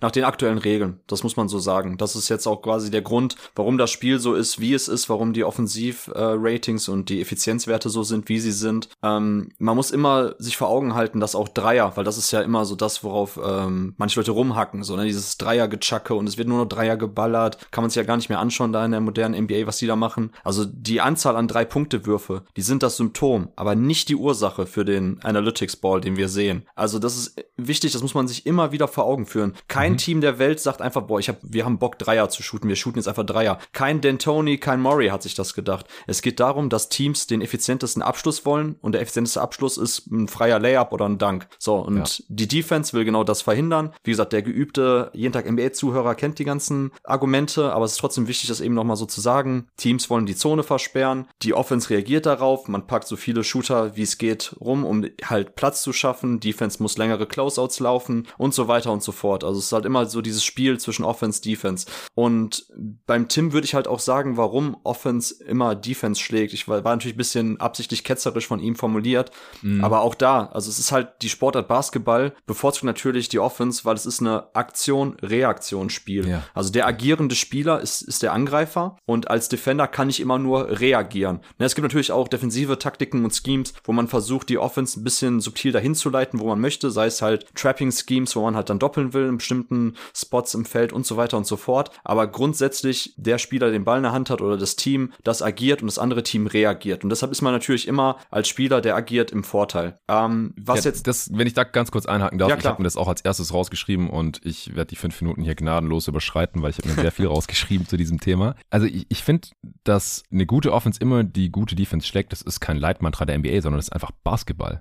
Richtig. Du kannst einen Wurf halt perfekt verteidigen. Solange du ihn nicht blockst, kann der halt immer reingehen, wenn du die Skills dazu hast als Offensivspieler. Da kann die NBA auch nichts nichts dran ändern, ehrlich gesagt. Genau, ja. Ich, ich habe auch tatsächlich nicht mehr viel. Also ich würde den Ball jetzt gleich okay. nicht rüberspielen zu dir. Mhm. Mein letzter Satz war nicht dazu bei der Frage, ist das Spiel schöner anzuschauen oder sollte man irgendwie ein Gleichgewicht herstellen durch Regeländerungen? Erstens habe ich mir aufgeschrieben, das ist geil, wie es ist. Also ich finde es schön. Ich finde es wesentlich schöner als, als 80er, 90er Basketball. Wie gesagt, ich habe für Scott Next Magazine vor einem knappen Jahr einen ziemlichen Deep Dive in alte Spiele reingemacht und ähm, schaut euch nicht irgendwelche Finals Games in den 90ern an, sondern schaut euch random 90s Ball an, irgendwie, ja. weiß ich nicht, die Cavs von Anfang der 90er gehen kann, aber Mitte der 90er war das, glaube ich. Mhm. Das ist, also sorry, niemand, wirklich niemand würde auf die Idee kommen, dass das schönerer Basketball ist, ästhetischerer Basketball, normativ betrachtet besserer Basketball ist, ist, ist das, was wir jetzt sehen. Natürlich krankt der Basketball momentan auch an ein paar Sachen, aber das liegt halt daran, wie gesagt, weil das Spiel größtenteils entschlüsselt wurde. Man weiß jetzt, an welchen Spots es halt am effizientesten ist, wie quasi, weil, und das ist das Ziel, man will Spiele gewinnen. Mehr Punkte als der Gegner. Wie schaffe ich es aus meinen Possessions das Optimum raus oder das Maximum an Punkten? So darum geht's. Und das haben halt Teams mittlerweile durch die ganzen Analytics Movement weitestgehend durchschaut und das ist halt der Grund, ja. warum der Basketball aussieht, wie er aussieht. Und ich glaube, dass es weniger um Regeländerung geht, sondern eher müsste man, glaube ich, wirklich grundlegend was ändern. Beispielsweise, was man öfters schon mal gehört hat, ähm, den Eckendreier wegnehmen. Also, dass zum Beispiel die Dreierlinie nicht mehr unten so verläuft, dass man halt diesen Eckendreier hat, der kürzer dran ist und dadurch halt auch ein sehr effizienter Wurf ist, sondern dass man halt den Eckendreier wegnimmt und dafür zwei Punkte gibt. Weil natürlich die Differenz zwischen drei Punkte und zwei Punkte ist halt mit 1,1, 1,5 ein bisschen zu hoch. Deshalb sind natürlich selbst Dreier, die schlechter fallen als lange ähm, Midranger, wesentlich effizienter. Auch nichts Neues, was ich hier erzähle. Aber das könnte mhm. halt eine Sache sein, die mir einfiel und ja, da will ich jetzt den Ball zu dir zurückspielen ja. und fragen, was so dein Gedankengang dazu ist. Ja, also ich habe auch jetzt noch ein paar allgemeine Gedanken dazu und dann auch ein paar, ich, ich will auch ein paar Regeländerungen gerne noch einordnen, weil ich stimme dem mhm. Mo nicht so ganz zu, dass es konstant Regeländerungen Richtung Offense gab. Das sehe ich eigentlich anders. Das ging so ein bisschen hin und her und vor allem gab es Anfang der 2000er eine Regeländerung, die extrem pro Defense war. Äh, aber dazu gleich mehr. Ich will noch ganz kurz auf deine Änderung der Dreierlinie eingehen, weil das wäre ja schon ein massiver Eingriff. Also das Spielfeld würde einfach ganz anders aussehen. Der Basketball wäre ein ganz anderer. Mhm. Weltweit äh, müssten e sich Basketball überlegen, okay, machen wir das jetzt so wie in der NBA oder lassen wir unsere Courts so, wie sie sind und unsere Ligen, unser, unser Regelwerk? Weil klar, es, das Spiel wäre auf einmal wieder anders und ein bisschen mehr wie früher mit weniger Dreiern, wenn man die Dreierlinie einfach, was ich, einen Meter nach hinten verlegt oder sowas und dann fallen die Eckendreier halt einfach weg. Oder ich habe da noch eine andere Idee und äh, dazu komme ich dann noch nachher, was die Eckendreier angeht. Aber ich denke auch, also wir sind an diesem Punkt hier angekommen, dass äh, gute Offense konstant gute Defense schlägt, weil wir einfach so viele gute offensive Basketballer haben in dieser Liga. Natürlich viel mehr als jemals zuvor. Das ist eine ganz natürliche Entwicklung, wie in vielen anderen Bereichen des Lebens auch. Äh, das Spiel entwickelt sich weiter und wir haben einfach immer mehr und mehr Talent und Skills in dieser Liga drin. Und wie gesagt, ich sehe es nicht so, dass es in erster Linie daher kommt, dass die NBA Offense aktiv durch Regeln ähm, der NBA bevorteilt wurde oder, oder wird und man das jetzt einfach wieder rückgängig machen könnte, indem man diese Regeln wieder abschafft oder anpasst oder so. Zumindest halt nicht in so einem Maße, wie es ganz gerne mal dargestellt wird. Oh, die Liga ist so eine Showliga und die haben die Regeln jetzt so und so gemacht und deswegen gibt es hier dauernd 130 zu 140 Punkte Spiele, weil das will die Liga gerne so.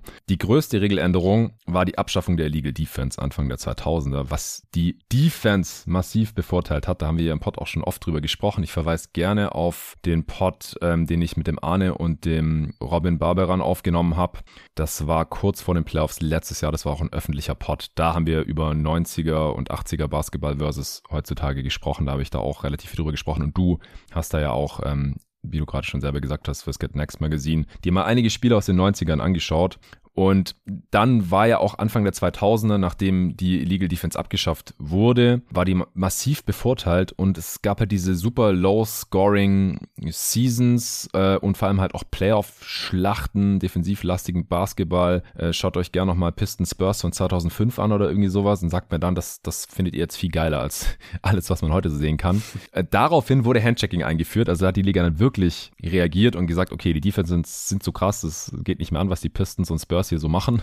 Die haben halt dann auch All-Time einfach so ähm, relativ zum Liga-Defensiv-Rating so sehr, sehr krasse äh, Defensiv-Ratings rausgehauen. Ähm, und durch das Handchecking konnten halt die, die, die kleineren Spieler, die Playmaker, die äh, Creator, Slasher und so wieder leicht in die Zone gehen, um da halt ein bisschen gegen zu steuern. Und dann hat die Liga halt so zehn Jahre gebraucht, ungefähr würde ich sagen, bis Pace und Space halt so weit war, dass die Offense ohne Illegal D wieder sehr schwer zu verteidigen war. Und das hat sich natürlich fortgesetzt eben zu dem Punkt, wo wir heute sind.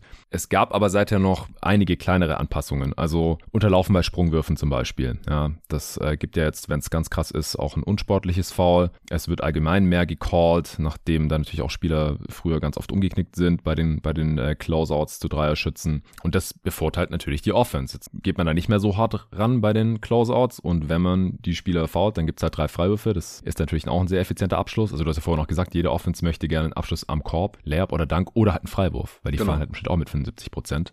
Und davon gibt es dann natürlich ein paar mehr. Die Take-Foul-Rule, diese Saison ganz neu. Du kannst jetzt nicht mehr einfach im Fastbreak irgendwie random faulen und dann gibt es keinen Transition-Abschluss, der halt deutlich effizienter ist als ein Halfcourt-Abschluss, sondern da gibt es dann halt einen Bonusfreiwurf. Deswegen gibt es diese, diese Fouls nicht mehr. Es gibt mehr Transition und wenn es doch passiert, gibt es halt nochmal einen Freiwurf dazu. Finde ich sehr gut, aber die Offense wurde dadurch natürlich effizienter und das Spiel aber auch ansehlicher. Dann Freedom of Movement gab es vor ein paar Jahren. Du kannst jetzt halt Offball als Defender, äh, musst du den Spieler dahin gehen lassen, wo er gerne möchte. Du kannst ihn nicht irgendwie festhalten oder den die ganze Zeit krass bumpen oder so. Das gibt halt auch Fouls. Finde ich aber eigentlich auch richtig so. Hat auch die Offense weiter bevorteilt natürlich gerade die, die Movement-Shooter und Spieler, die halt viel Offball um, um Blöcke flitzen und solche Sachen. Handchecking ist aus meiner Sicht, habe ich im hier auch schon oft gesagt, eigentlich wieder da. Also diese Regel ist so inoffiziell ein bisschen abgeschafft worden, ohne dass jemand drüber spricht, wenn man sich mal anschaut, wie die Spieler mit ihren Händen verteidigen. Gerade im Post vor allem, aber teilweise auch im Perimeter. Also das wurde vor, keine Ahnung, 15 Jahren oder so aus meiner Sicht noch viel konsequenter abgepfiffen. Dann die Regel letzte Saison, dass Foulschinden weniger belohnt wird. Also dieses unnatürliche Wurfbewegung, Foul-Drawing, Behavior, ähm, sich in den Gegner reinlehnen bei Sprungwürfen, nur um den Kontakt zu forcieren und sowas. Finde ich auch richtig und das ist halt eigentlich ein Plus für die Defense gewesen. Auch ein paar Jahre vorher wurde ja der Rip-Through-Move, wurde so verändert die Regel, dass es einfach keine Wurfbewegung mehr ist. Chris Paul und Kevin Durant hatten das ja krass abused. Mittlerweile ist es einfach nur noch ein ganz normales Non-Shooting-Foul. Aber es gibt natürlich noch Spieler wie gerade halt Chris Paul, der das dann trotzdem macht, wenn sein Team schon im, im Bonus ist. Dann gibt es auch Freiwürfe. Aber das ist auf jeden Fall auch ein, eine Regeländerung pro Defense gewesen, wenn auch eine kleine. Also da gab es schon einige. Ich finde, das könnte gerne noch strenger sein. Also gerade das mit den unnatürlichen Wurfbewegungen, manchmal denke ich mir so, warte mal, das ist doch keine natürliche Wurfbewegung. Wieso gibt das jetzt Freiwürfe? Also es könnte aus meiner Sicht gerne noch strenger sein. Das wäre ein Weg, um die Defense wieder ein bisschen mehr zu bevorteilen, ohne jetzt überhaupt noch eine Regel neu zu erfinden oder zu verändern, sondern einfach nur die Auslegung noch ein bisschen strenger. Dann, äh, dass nach Offensivrebounds es nur noch 14 Sekunden gibt und nicht mehr neue 24. Auch das hat der Defense geholfen, einfach weil die Offense äh, schneller abschließen muss. Ähm, und jetzt ist halt so ein bisschen die Frage, was will man überhaupt noch machen? Also ohne jetzt so ganz krasse Sachen wie Dreierlinie nach hinten schieben, Eckendreier abschaffen und sowas. Ich habe da vor ein paar Monaten mittlerweile auch schon mal was auf Twitter geschrieben, weil da ging es auch drum, was, was kann man hier gegen tun sozusagen. Und es gibt so ein bisschen Low-Hanging Fruit noch. Moving Screens und Schrittfehler einfach noch viel konsequenter abpfeifen. Also ich finde einfach, die, also die wir haben es ja jetzt schon x-mal gesagt, die Offense heutzutage, die ist gut genug. Man muss nicht auch noch Moving Screens erlauben. Einfach das super konsequent abpfeifen. Ein paar Wochen die NBA-Spieler, wir haben es gesehen, bei jeder Regeländerung oder bei jeder Änderung der Auslegung bisher in der NBA-Geschichte, äh, haben die Spieler sich da relativ schnell drauf eingestellt. Und bei Moving Screens wäre es genauso. Das ist einfach unnötig, dass, dass man da so viel durchgehen lässt und bei Schrittfehlern halt genau das Gleiche.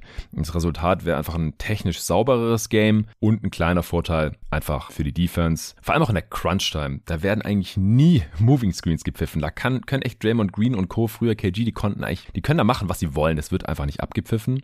Und die Offense darf da halt gefühlt alles. Ähm, gleichzeitig würde ich immer noch gerne das späte Unterlaufen beim Ziehen von Charges einfach verbannt sehen. Will ich einfach nicht mehr sehen. Das ist hässlich, das ist keine gute Defense. Das ist gefährlich. Das wäre aber halt wiederum ein Vorteil für die Offense. Also, wenn man jetzt nur das machen würde, dann würde halt die Offense nochmal ein Stückchen wahrscheinlich effizienter werden. Das müsste man dann ähm, eben meiner Meinung nach gleichzeitig mit den anderen äh, Regeländerungen umsetzen.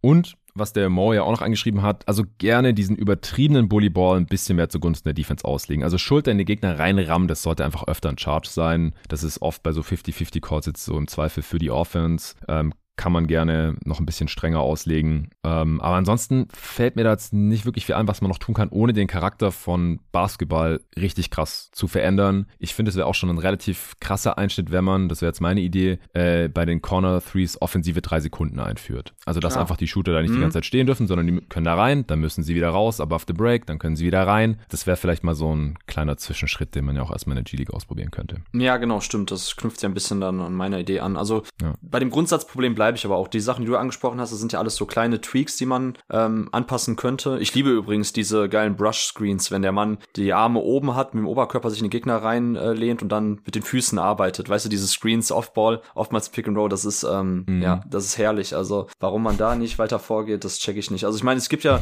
bei diesen Brush-Screens, ähm, versucht man ja eben den Block so zu, beziehungsweise das so zu machen, dass man halt sich bewegt und dadurch halt ein bisschen den Gegner mitnimmt und der dann ja. eigentlich den Weg versperrt. Aber das ist so oft einfach einfach wirklich einfach nur ein Moving Screen, wenn man mal ehrlich ist. Ähm, ja, das, das, den Punkt sehe ich definitiv auch. Und natürlich die Defense muss sich wieder mehr anstrengen. Das ist ja, müssen wieder mehr arbeiten, wie in den 90ern, die Malocha.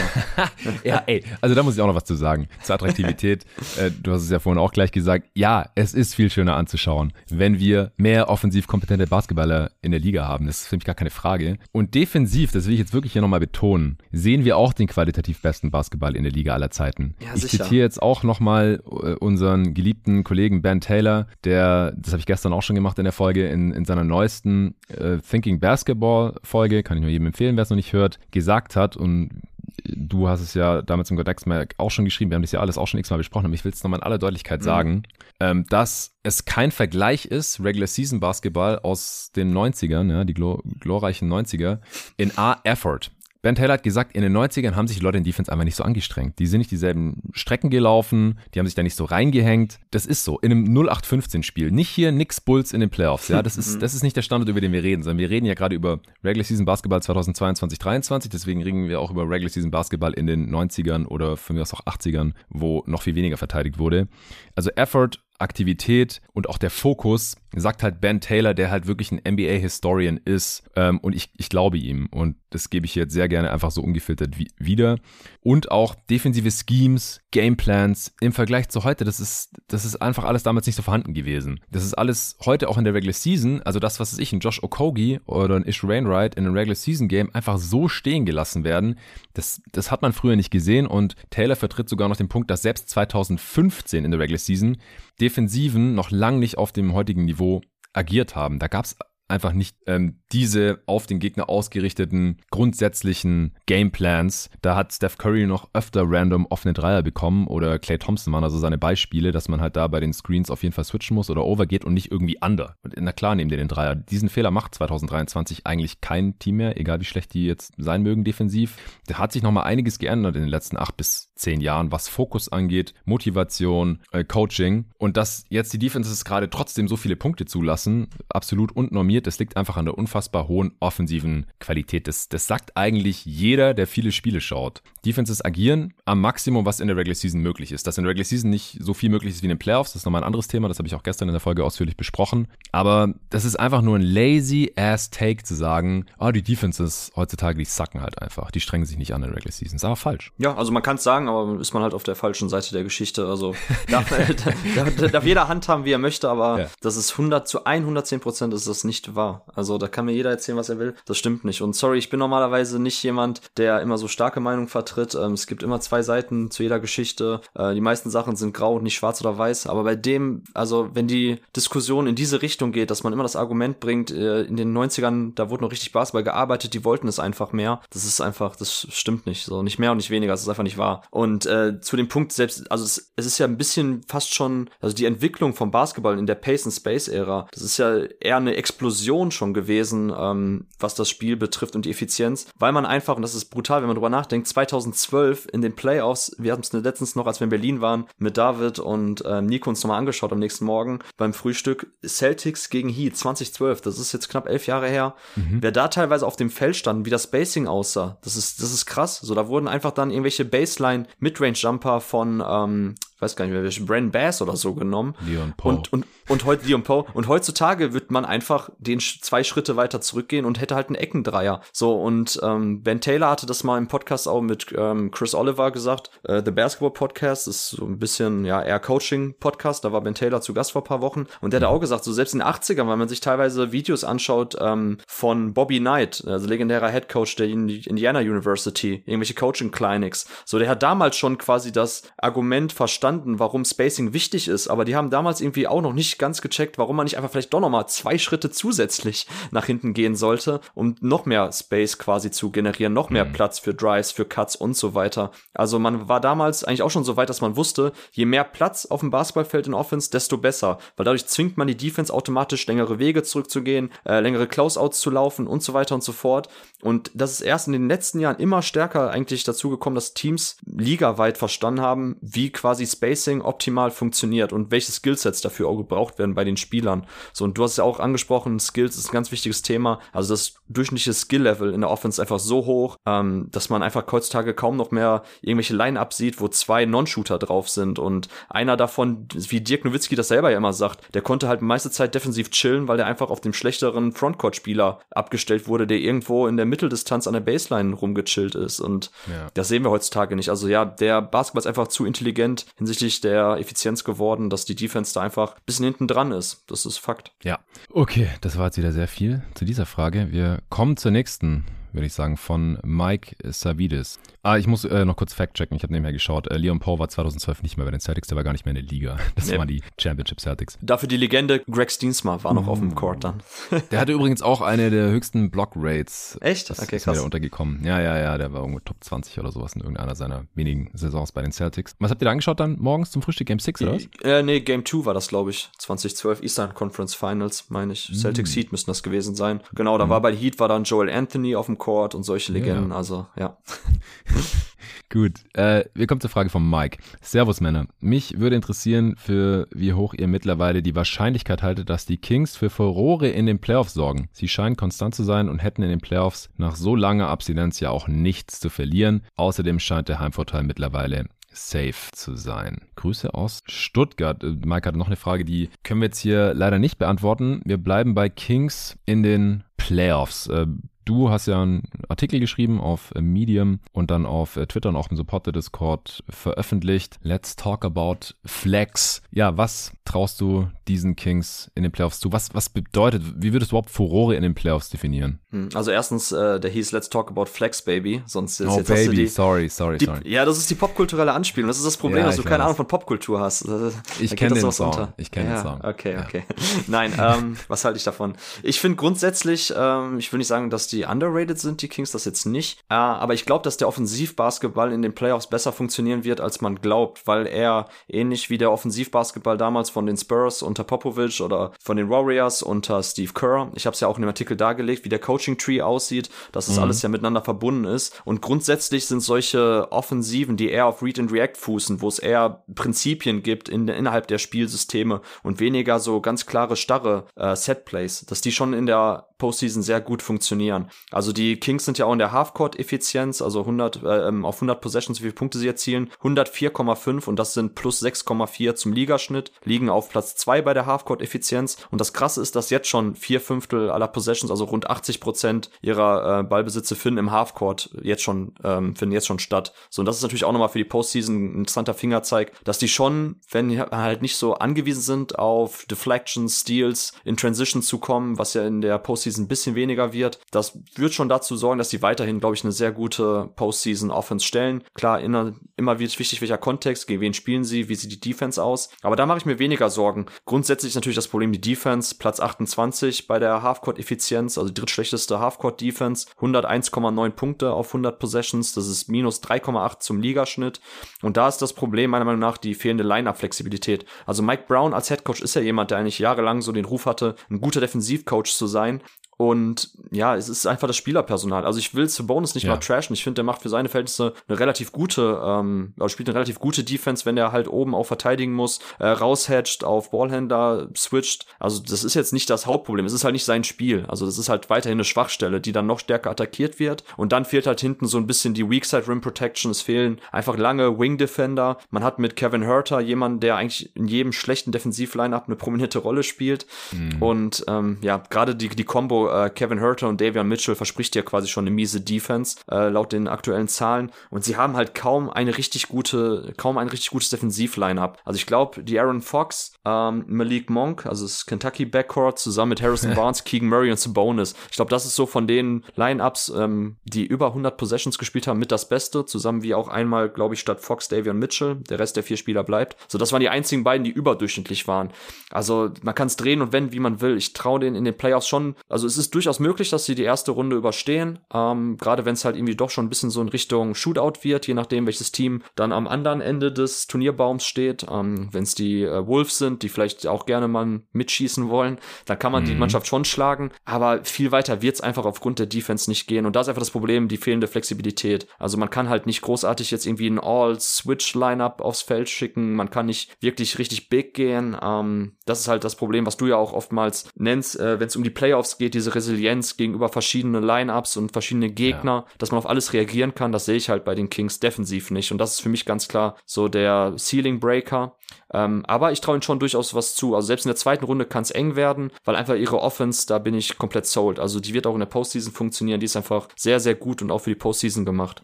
Ja, äh, ich, habe jetzt mal geschaut bei, bei Clean the Glass. Gegen die Top 10 Teams gemäß Net-Rating ist die Offense aber nur noch die zehntbeste der Liga. Also macht dann schon einen Unterschied. Oder auch wenn man schaut gegen die zehn besten Defensivteams gemäß Defensivrating auf Clean the Glass, haben sie die acht beste. Also leidet dann schon so ein bisschen, würde ich jetzt auch nicht überbewerten. Aber die Defense ist auch das, was mir da Sorgen macht. Also nochmal ganz kurz, Furore Sorgen. Sie sind gerade auf Platz zwei im besten. Genau derselbe Rekord wie die Grizzlies mittlerweile wenn du ein Top 3 Seed bist, da wäre es ja dann normalerweise, jetzt ähm, ohne hinzugucken, welches Team das ist, schon enttäuschend, wenn man nicht die Runde, die erste Runde übersteht. Aber ich finde bei den Kings, wenn man sieht, wo sie herkommen, was die Erwartungen vor der Saison waren ähm, und wenn man sich auch dieses Team ein bisschen genauer anschaut, da würde ich schon behaupten, wenn die jetzt noch eine Playoff-Serie gewinnen können, dann, dann würde ich das äh, unter Furore abspeichern, auf jeden Fall. Und das können sie tun. Also sie können die erste Runde gewinnen, wenn das halt ein Team ist, wo es eher auf Shootouts rausläuft. Also es können die Mavs sein, zum Beispiel, die stand jetzt im Play-In sind. Mhm. Um, ähm, oder es können die Wolves sein, die stand jetzt im Play-In sind. Um, ähm, oder die Pelicans. Also das, das kann auf jeden Fall passieren, dass sie die erste Runde überstehen. Äh, es könnte aber auch sein, dass sie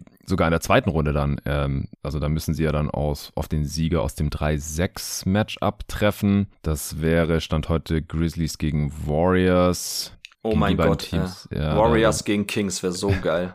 Boah, den, das das wäre mein Traum-Szenario für die Playoffs. Die beiden gegeneinander, Kerr gegen Brown. Mm. Oh mein ja, Gott, ja. das wäre Da gibt es ein paar Storylines, aber ich, ich sehe überhaupt nicht, wie die Kings die Warriors verteidigen können, wenn die einigermaßen fit sind, ehrlich gesagt. Aber ich meine, der Westen ist noch so offen. Es könnte auch sein, dass die Kings in der zweiten Runde gegen Mavs ran müssen oder so. Äh, dann auf einmal könnten die Kings im, im Conference Finals sein. Sehe ich bei zwei, ja, ja. zwei, zwei guten Matchups in Folge, die die Kings auch nicht verteidigen können. So dann, ja, dann gibt's halt einen Shootout und den können die Kings gewinnen. Aber sobald, sobald da halt ein Team ist, das äh, gute Playoff-Defense spielen kann und die gute Wingscorer haben, weil die, die Kings haben keinen guten Wing Defender eigentlich. So, also zumindest keinen, der viele Minuten spielen sollte. Was machen die jetzt genau, wenn die gegen die Clippers spielen müssen und wer verteidigt dann Kawhi und, und Paul George? Jetzt mal. Äh, Chris Edwards. Ja, genau, zum Beispiel. Oder gegen die Suns, ja, wenn KD wieder fit sein sollte. Update übrigens, ähm, er sollte es doch nur zwei, drei Wochen ausfallen, also offensichtlich kein Grade 2 Ankle Spray, nochmal Glück gehabt. Ähm, also da gibt es schon auch ein paar üble Matchups für die Kings und dann könnte halt auch in der ersten Runde Schluss sein. Also das kann hier echt in, in verschiedenste Richtungen gehen oder stand jetzt sind die Lakers im Play-In, wenn die da durchmarschieren, weil LeBron irgendwann zurückkommt und dann im 2-7-Matchup auf einmal Kings gegen, gegen Lakers, das wäre kein geiles Matchup für, für die Kings.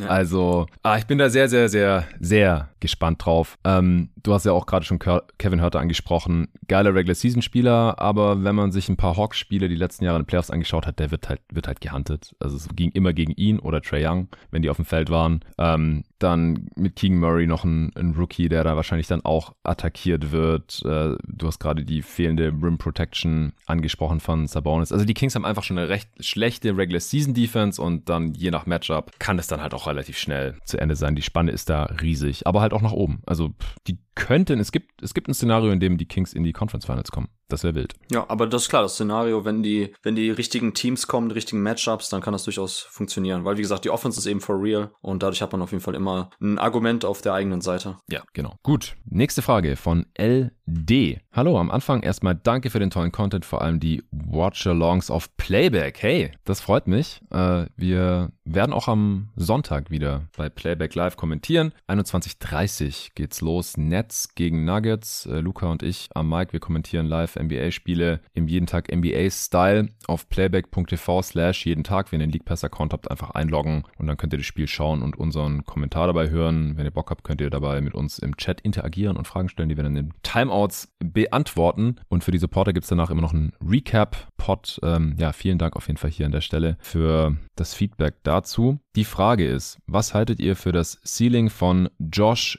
Green, dritter Star oder Edelrollenspieler. Liebe Grüße, Leopold. Jetzt darfst du dich nochmal austoben, Tom. Ja, ich weiß nicht, wo das Wort dritter herkommt. Äh, Star. Next question. nee, Schon äh, durch. ich muss aufpassen, dass es nicht so eine, dass es so eine Gorny LeBron James Geschichte bei den Running Gags wird mit mir und Josh Green. Wir sind schon da, wir sind schon da, mein Lieber. Wir sind schon angekommen, ne? Ja, eigentlich. ja, bei der nächsten Show musst du sind. jedes Mal trinken, wenn Josh Green erwähnt wird. Ah, shit, okay. Ja, ähm, ich bin großer Fan. Warum? Äh, ich finde, Josh Green gehört zu einer Spielergattung, die jetzt in der aktuellen NBA auch immer wichtiger geworden ist und wichtiger wird. Und zwar sind wir ja in, dem, in der Skillball-Era, wo ja oftmals große Wing-Creator eigentlich die Hauptlast im Angriff schultern. Und die richtigen Komplementär-Wings und Guards sind halt so diese, ich habe es in meinem Artikel vor der letzten Draft als SDP-Wings, weil ich halt den Begriff 3D-Wings nicht mag. Der ist viel zu schwammig und eigentlich trifft er auch nicht ganz das, was man eigentlich damit meint. Ähm, ich meine damit halt Shoot, Dribble, Pass, Wings. Also und auch in der Reihenfolge, weil Shoot halt für Spacing steht, was eigentlich immer für die Offball-Spieler quasi das korrekte Spacing der erste Schritt ist und dann halt Dribble, Closeouts attackieren, Pass eben dann die richtige Entscheidung treffen und die entsprechenden Pässe spielen oder selbst abschließen. Und da passt Josh Green mit seinem Skillset sehr gut rein. Also er war schon damals kein Knockdown-Shooter bei Arizona, war auch klar, dass er niemand ist, der in die NBA kommt und direkt im hohen Volumen irgendwie 40% trifft, hinten dann den besten Spieler checkt und so sehr eng gefasst quasi klassisch klassisch 3D schafft, ähm, sondern ist halt ein Komplementär-Wing, aber mit einem richtig guten, passenden Skillset dafür. Ich habe ja schon das Mid-Air bzw. Jump-Passing von ihm angesprochen mhm. und ähm, dadurch passt er halt auch herausragend gut eigentlich zu einem Spieler wie Luka Doncic. Ich habe damals auch gejubelt und Props an Jerry und an alle anderen im Staff, die sich damals dann auch für ihn statt äh, Siddiq Bay oder wen auch immer ausgesprochen haben. Klar, mhm. Terry Maxey wäre noch eine Ecke cooler gewesen, aber das war für mich schon sowohl ein guter Fit als auch eben vom Skillset jemand, der in der modernen NBA reingehört. Ich finde jetzt die Frage, ob dritter Star oder Ehrenrollenspieler nicht ganz so leicht zu ähm, beantworten. Ist halt die Frage, wo man die Grenze zieht. Also wenn damit ja, jetzt gemeint voll. ist, äh, dritter Star im Sinne von jetzt bei den ähm, LeBron James Heat damals Chris Bosch, der der dritte Star war, oder meint man dann so Shane Badier, der wahrscheinlich Edelrollenspieler in dem Team war. Also ja, oder diese Saison Michael Bridges bei den Suns bis zum Trade. Genau, ja, ist halt die Frage, ist also der dritte Star ist ja oftmals ein Edelrollenspieler, weil halt ja. die On-Ball-Usage halt kleiner ist, seine Offensivrolle beschnitten ist und eben dann, ja, ich will nicht sagen marginalisiert, aber zumindest eben darauf zugeschnitten, dass das zu den anderen beiden Spielern passt. Und ich glaube schon, dass Josh Green in genau diese Riege so dritter Star, Edelrollenspieler gut reinpasst. Ähm, wenn Josh Green dein zweitbester Spieler in der NBA ist, wird es wahrscheinlich für eine Championship nicht reichen. Soweit lehne ich mich aus dem Fenster heraus, weil ich halt sein Ceiling nicht so unfassbar hoch sehe. Also dafür finde ich halt sowohl sein Mindset als Scorer nicht korrekt, als auch mhm. eben sein Skillset. Also er ist einfach niemand, der eine Defense die ganze Zeit attackiert, um zu scoren. Also Jerry hat es auch mal hier im Pod ganz gut gesagt, so dass bei Josh Green hat man das Gefühl, wenn man morgens den Boxscore checkt und man hat das Math-Spiel nicht gesehen, es könnten 20 Punkte sein, es könnten 15 Punkte sein, 10, aber es könnten genauso gut 0 oder 2 Punkte sein. Also da, ja. da, da, da fehlt mir bei Josh Green auch als äh, Scorer irgendwie ein bisschen so die, ja, wie soll ich sagen, er nimmt sich da manchmal zu sehr zurück und das sieht man eigentlich selten, dass das dann so Spieler sind, die dann später tatsächlich so 20 Points per Game äh, Scorer noch werden. Und off the dribble und als Scorer hat er einfach auch nicht so die Vielseitigkeit. Also hat einen super Antritt, kommt gut zum Korb, kann da auch finishen, kann dann Pässe spielen, aber er ist jetzt niemand, der dir da tatsächlich so Three-Level-Scoring gibt, ähm, Pull-Up-Shooting, im Pick-and-Roll ähm, als Scorer in Erscheinung treten, so, das ist nicht unbedingt seins. Er ist da tatsächlich eher ein Komplementärspieler. Und deshalb finde ich genau diese dritte Star-Edelrollenspieler-Ceiling halte ich schon so für sehr passend und wie gesagt, da würde ich jetzt die Grenze nicht so streng ziehen zwischen diesen beiden äh, Begriffen. Ja, also die Aggressivität geht ihm halt so ein bisschen ab. Genau. Aber er hat sich schon krass gesteigert jetzt in seinen ersten drei NBA-Jahren. Ähm, die, also nicht in der Usage, die geht tatsächlich immer weiter runter mit äh, größerer Rolle, was Minutes per Game angeht, aber was das Shooting angeht, ja, nimm, er nimmt immerhin jetzt fast 6 3 auf 100 Possessions, trifft 40 Prozent davon. In seiner Rookie-Saison war noch bei 4 von 25 in unter 500 Minuten. Er ist halt super wichtig, weil wenn, wenn ein Wing, der kann off the dribble richtig geil sein, geiler Passer sein, athletisch sein und alles, wenn er halt überhaupt nicht wirft oder überhaupt nicht verteidigt werden muss, dann hast du halt schon ein sehr, sehr hartes Ceiling oder musst halt on-ball richtig, richtig, richtig gut sein, also Star-Level, ähm, damit du irgendwie mal Richtung dritt, wichtigster, drittbester Spieler von einem guten Team gehen kannst. Sonst bist du Justice Winslow, ne? Ja, so, so in die Richtung halt, genau. Ja. Und ich finde halt, Josh Green hat schon die Tools, äh, um, um der drittbeste Spieler zu sein, der dritte Star zu sein, vielleicht sogar noch mehr. Ich meine, der Typ ist gerade mal 22. Und wir sehen es jetzt gerade auch wieder, es sind zwar immer eher so Outlier, aber wenn die Tools halt irgendwie da sind, ähm, bei Mikael Bridges, ja, der war halt als Rookie so alt wie Josh Green jetzt ist, hat auch jahrelang so, so eine Usage Rate gehabt in dem Bereich, so 12, 13, 14 Prozent. Über die Karriere sind wir noch bei 15,1 Prozent. Diese Saison dann in Phoenix 19 Prozent Usage, dann kam der Trade zu den Nets jetzt 28 Prozent Usage auf einmal. Sind erst elf Spiele, aber also er, er kann auch mehr machen, ganz offensichtlich. Ähm, und deswegen würde ich da bei Josh Green, also überhaupt noch nicht die Hoffnung aufgeben, äh, dass er auch noch noch mehr machen kann, weil halt die Skills da sind und es einfach so ein bisschen die Frage ist, so, wieso macht er nicht mehr? Klar, die eine, eine Antwort ist eine ganz einfache. Der spielt neben Luka Doncic.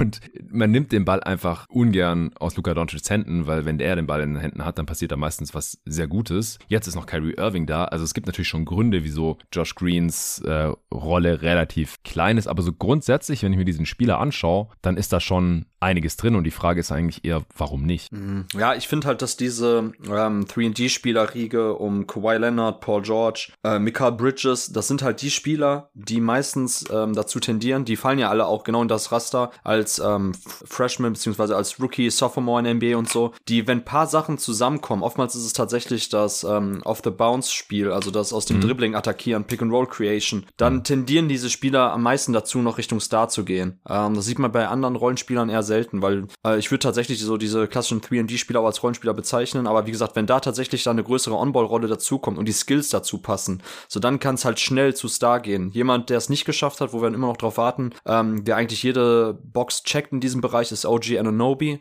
wo ich halt auch sage, okay, der ist tatsächlich rein klassischer 3D-Spieler, weil On-Ball einfach viel zu wenig, ähm, off the dribble, Scoring, Pick and Roll, Scoring, Creation viel zu wenig. So, das ist halt wie wenn Kawhi Leonard nie den Schritt gemacht hätte als Playmaker und als Scorer aus der Midrange und so weiter. Wenn Paul George nicht ein wesentlich besserer Ballhändler, Dribbler geworden wäre. So, diese Spielertypen, da passt Mikal Bridges ja auch ganz gut rein. Ja. Ähm, ist halt die Frage, ob das jetzt eher tatsächlich nur reine Rollenänderung ist oder auch irgendwie skilltechnisch manche Sachen wir bei Phoenix einfach gar nicht so gesehen haben, zu denen er aber fähig ist. Weil ich finde ehrlich gesagt, bei Brooklyn ist es einfach nur jetzt eine größere Rolle. Also es sind ähnliche Setplays für ihn.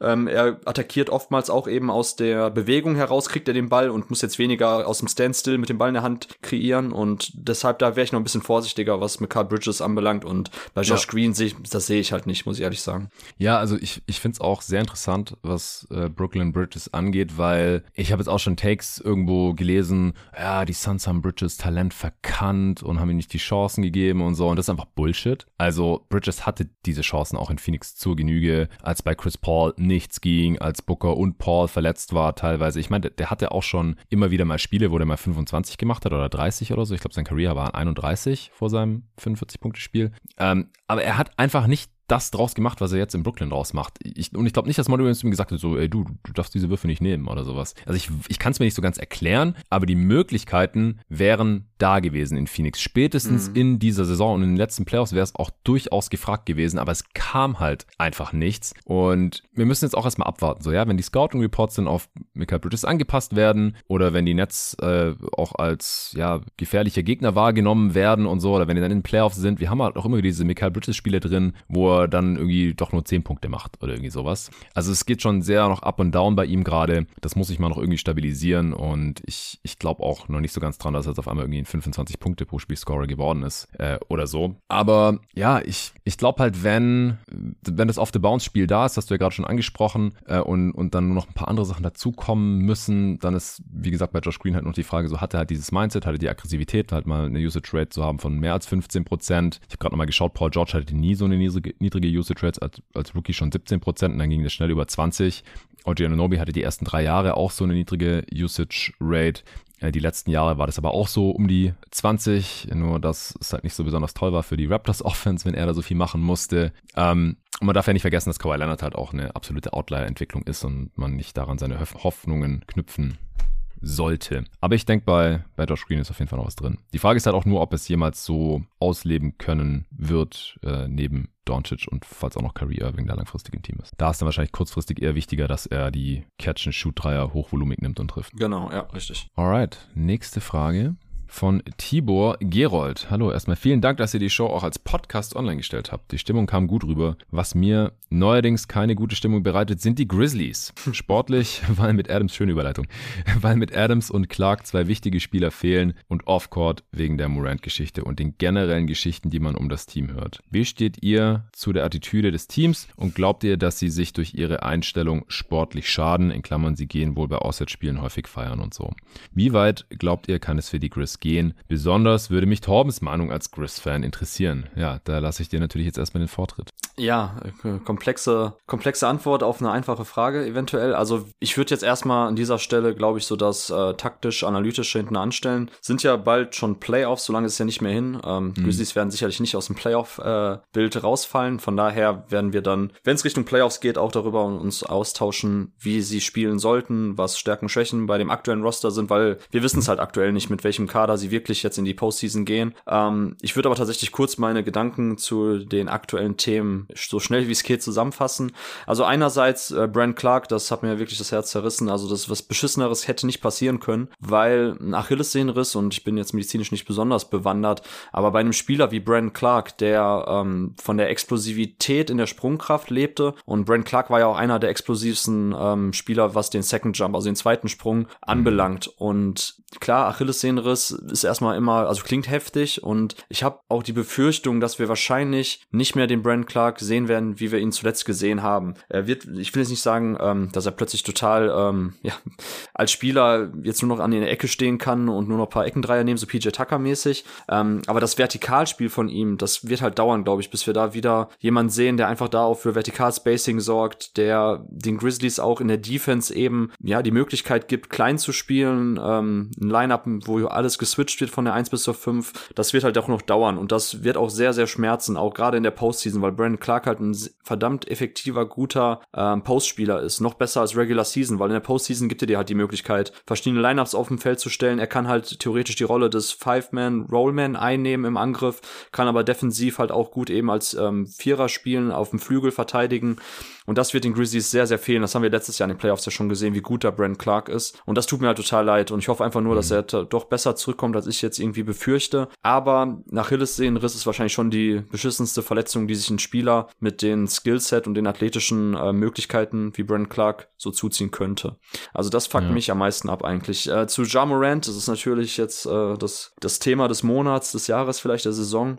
Äh, ich kann da jetzt nicht viel zu sagen, weil ich denke mir manchmal auch, ich kann gerne ein bisschen über Exit Screens und, und irgendwelche Pick-and-Roll-Coverages fabulieren, aber man muss nicht immer zu allem eine Meinung haben und die auch so kundtun. Äh, ich kann es nicht beurteilen. Also, was ich zu Ja Morant weiß, und Anführungszeichen weiß, also ich habe damals halt Anfang 2019, ähm, als er gerade bei Murray State durch die Decke ging, habe ich für die Five halt einen Artikel geschrieben, habe da recherchiert zu Morant und da war er halt noch hier quasi kein richtiges Thema, außer halt ein paar Expertenkreisen.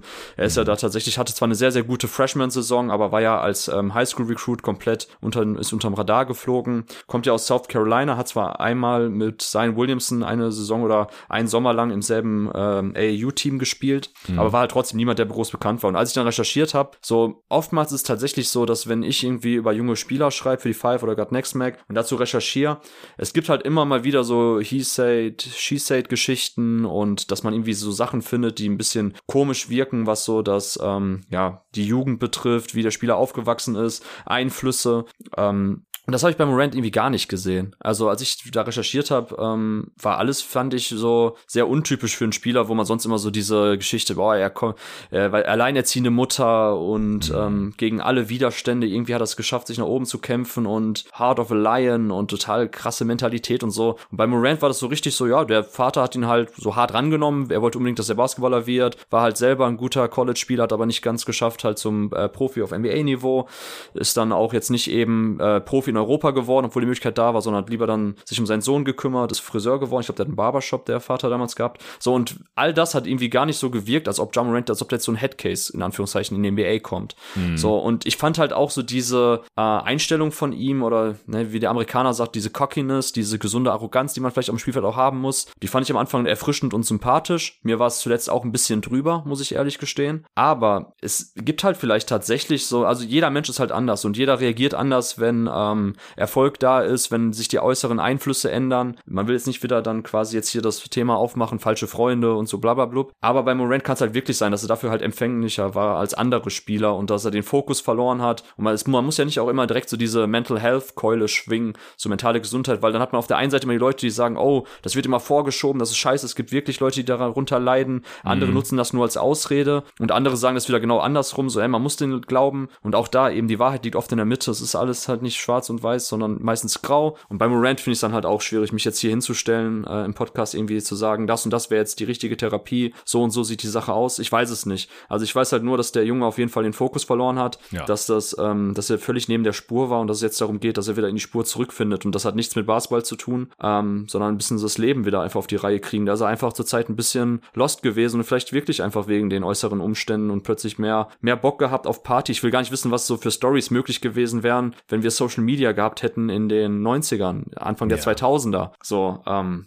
von daher ist es jetzt kein Einzelfall, sondern in NBA gab es immer mal wieder solche Geschichten. Für die Grizzlies ist das ähm, natürlich nicht gut, so viel ist klar. Ich habe auch schon direkt gesagt, man kann ja fast froh sein, dass der Kleiman noch nicht all in gegangen ist bei den Trades, weil wir jetzt einfach gar nicht wissen, wo die Reise kurzfristig und mittelfristig hingeht. Ähm, das Team ohne Morant ist ein anderes. Es fehlt komplett die, ähm, die, die, die Self-Creation. Also ich finde das zwar gut. Also Tyus Jones für mich einer, habe ich ja schon mal gesagt im Podcast, für mich sogar wahrscheinlich der beste Backup-Point Guard in mhm. der Liga. Und ähm, die Grizzlies sind ja auch trotz Morant ein Team, was ähm, angeleitet durch Tyler Jenkins, sehr viele Sets äh, laufen, die jetzt weniger auf eine einzelne Pick-and-Roll-Aktion fußt von einem Starspieler, sondern tatsächlich mehr so aus der Motion heraus, viele Blöcke abseits des Balles, viele Cuts und dann da nochmal eine Second-Side-Action quasi, obwohl der Ball auf der anderen Seite ist, wird da auch nochmal was gemacht und so weiter und so fort. Also das Team kann schon weiter einen guten Offensiv-Basketball spielen ohne Morant, aber das Ceiling steht und fällt natürlich mit ihm und von daher habe ich erstmal kein gutes Gefühl. Championship war für mich trotzdem dieses Jahr ohnehin ähm, nicht realistisch mhm. und ich würde dann sagen, alles andere klären wir dann, wenn die Postseason ansteht und wir wissen, wie der Kader aussieht, ob Morant da ist oder ausfällt für die Postseason und mich würde natürlich jetzt auch interessieren, weil du dich ja auch noch nicht dazu geäußert hast, ähm, wie deine Gedanken zur Causa Morant sind.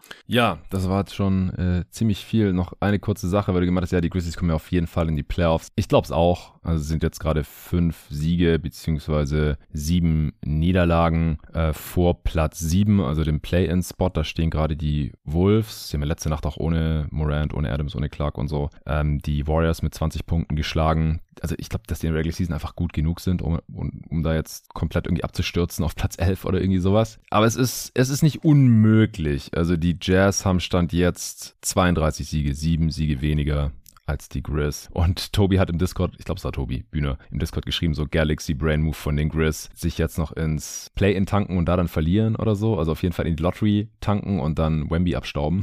Also Morant spielt einfach die Saison nicht mehr, Adams auch nicht mehr. Also bei Adams kam jetzt auch noch die News, dass der irgendwie eine Stammzelleninjektion in sein Knie bekommen hat und in vier Wochen reevaluiert wird, also wenn die Regular Season dann rum ist. Also keine Ahnung, wie fit der dann äh, in den Playoffs ist. Äh, dann natürlich Clark out for Season und wird dann also Achillessehnenriss hat normalerweise eine zwölfmonatige Verletzung, auch wenn Danny Green, der bei den Grizzlies recovered hat, ähm, da schneller von äh, zurückkam. Also fuck mich natürlich auch ab, bin ja auch Clark-Fanboy. Also wird schwer für die Grizzlies und deswegen haben wir auch vorhin offen kurz drüber gesprochen, so macht nicht so viel Sinn, die Grizzlies stand jetzt zu evaluieren, was das Spielerische angeht, weil wir einfach nicht so genau, genau. wissen, wann kommt Morant zurück, mhm. wann und wie kommt Adams zurück, wie spielen die da jetzt genau und dann halt auch in den Playoffs und ich schließe mich hier halt auch an, die Grizz waren für mich auch kein Contender. Ich habe die noch nie in diesen Contender-Kreis reingezählt diese Saison, letzte auch noch nicht. Der Kennard-Trade hat mich halt auch nicht überzeugt, weil das für mich auch kein Playoff-Spieler ist. Stichwort äh, Resilienz und Matchup-Hunting. Und mir fehlt halt selbst mit Morant in, in den Playoffs, damit hat mir in den letzten Jahren so ein bisschen die konstante Offense noch gefehlt. Also jetzt noch mit den Verletzungsproblemen und den ganzen Fragezeichen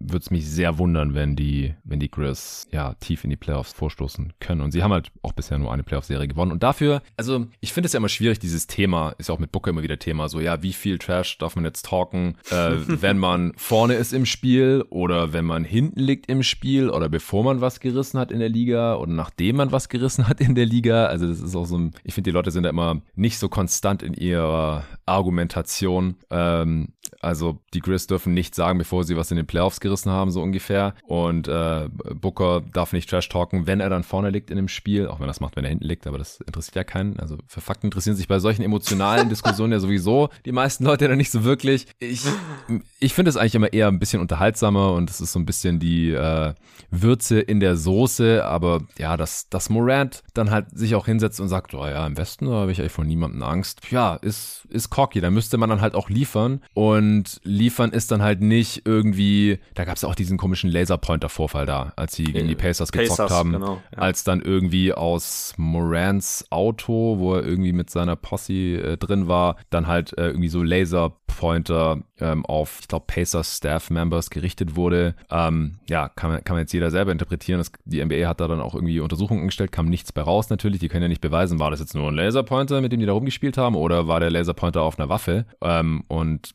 davor gab es halt irgendwie Stress zwischen diesen Pacers-Mitarbeitern und den Grizzlies. Dann der Vorfall, ähm, mit äh, im Einkaufszentrum, im, ne? Im, Lake, im Laker, äh, beim Lakers so, Spiel halt noch, ähm, wo ja auch der Vater sich dann immer ziemlich aufspielt, Timo Rand. Ich habe übrigens gerade noch äh, nebenher gesehen ähm, bei bei Wikipedia weil du von seiner, weil du seine Basketballkarriere kurz eingerissen hast, dass er mit Ray Allen Highschool-Teammate war. Genau. Ja. Ähm, dann im Einkaufscenter, wo die Mutter irgendwie Probleme hatte mit irgendwelchen Angestellten, dann hat sie Morant angerufen, der kam dann da irgendwie mit neuen Homies an und, und hat da dann noch Stress gemacht.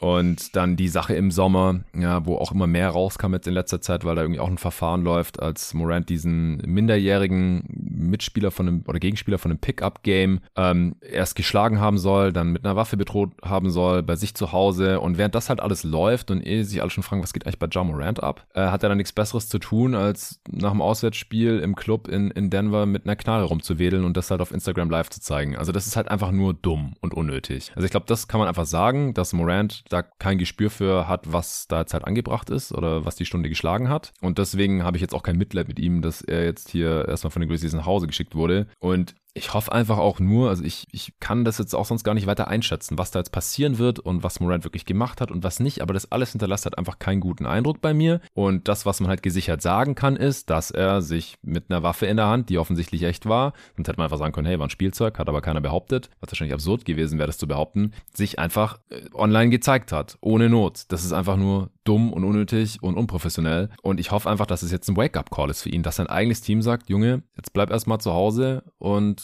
äh, denk drüber nach, was du gemacht hast. Ob er jetzt psychische Probleme hat, keine Ahnung, traue ich mir auch nicht zu, das irgendwie einzuordnen. Ich, ich finde es halt auch oft ein bisschen einfach, das darauf zu schieben, ja. Und das passiert halt schnell. Aber ob das dann jetzt irgendwie gerechtfertigt ist oder nicht, ja, keine Ahnung. Ähm, und wenn es so ist, dann müssten wir jetzt eigentlich Jamorant länger nicht mehr sehen, weil wenn er eine psychische Erkrankung hat, dann wird die nicht innerhalb von einer Woche geheilt werden. Dann, wenn er jetzt nächste Woche wieder zurückkommt, übernächste, dann, hm, kann man das wahrscheinlich ein bisschen kritisch sehen. Ähm, dann ja, muss der, hat er wahrscheinlich einfach nur ein bisschen Bedenkzeit gebraucht. Man muss einfach hoffen, dass äh, er dann ein bisschen reifer agiert in Zukunft, weil es ist einfach ein Verlust, basketballerisch. Also er fehlt halt einfach, wenn er nicht spielt, natürlich den Grizzlies, aber auch dem äh, geneigten neutralen Fan, weil er einfach da einer der spektakulär, spektakulärsten Spieler der Liga ist. Aber wenn er halt auf der anderen Seite nicht weiß, wie er sich off-court zu verhalten hat, dann finde ich es auch richtig, dass wir ihn jetzt gerade nicht mehr Basketball spielen sehen. Ja, erinnert mich auf jeden Fall an, an Vinny Chase, Entourage, fünfte oder sechste Staffel, als er die Staffel auf Coke Sound mit der Pornodarstellerin zusammen war. Ähm, irgendwie so ein bisschen so dieses, dieses Lifestyle-Ding äh, äh. durchgespielt.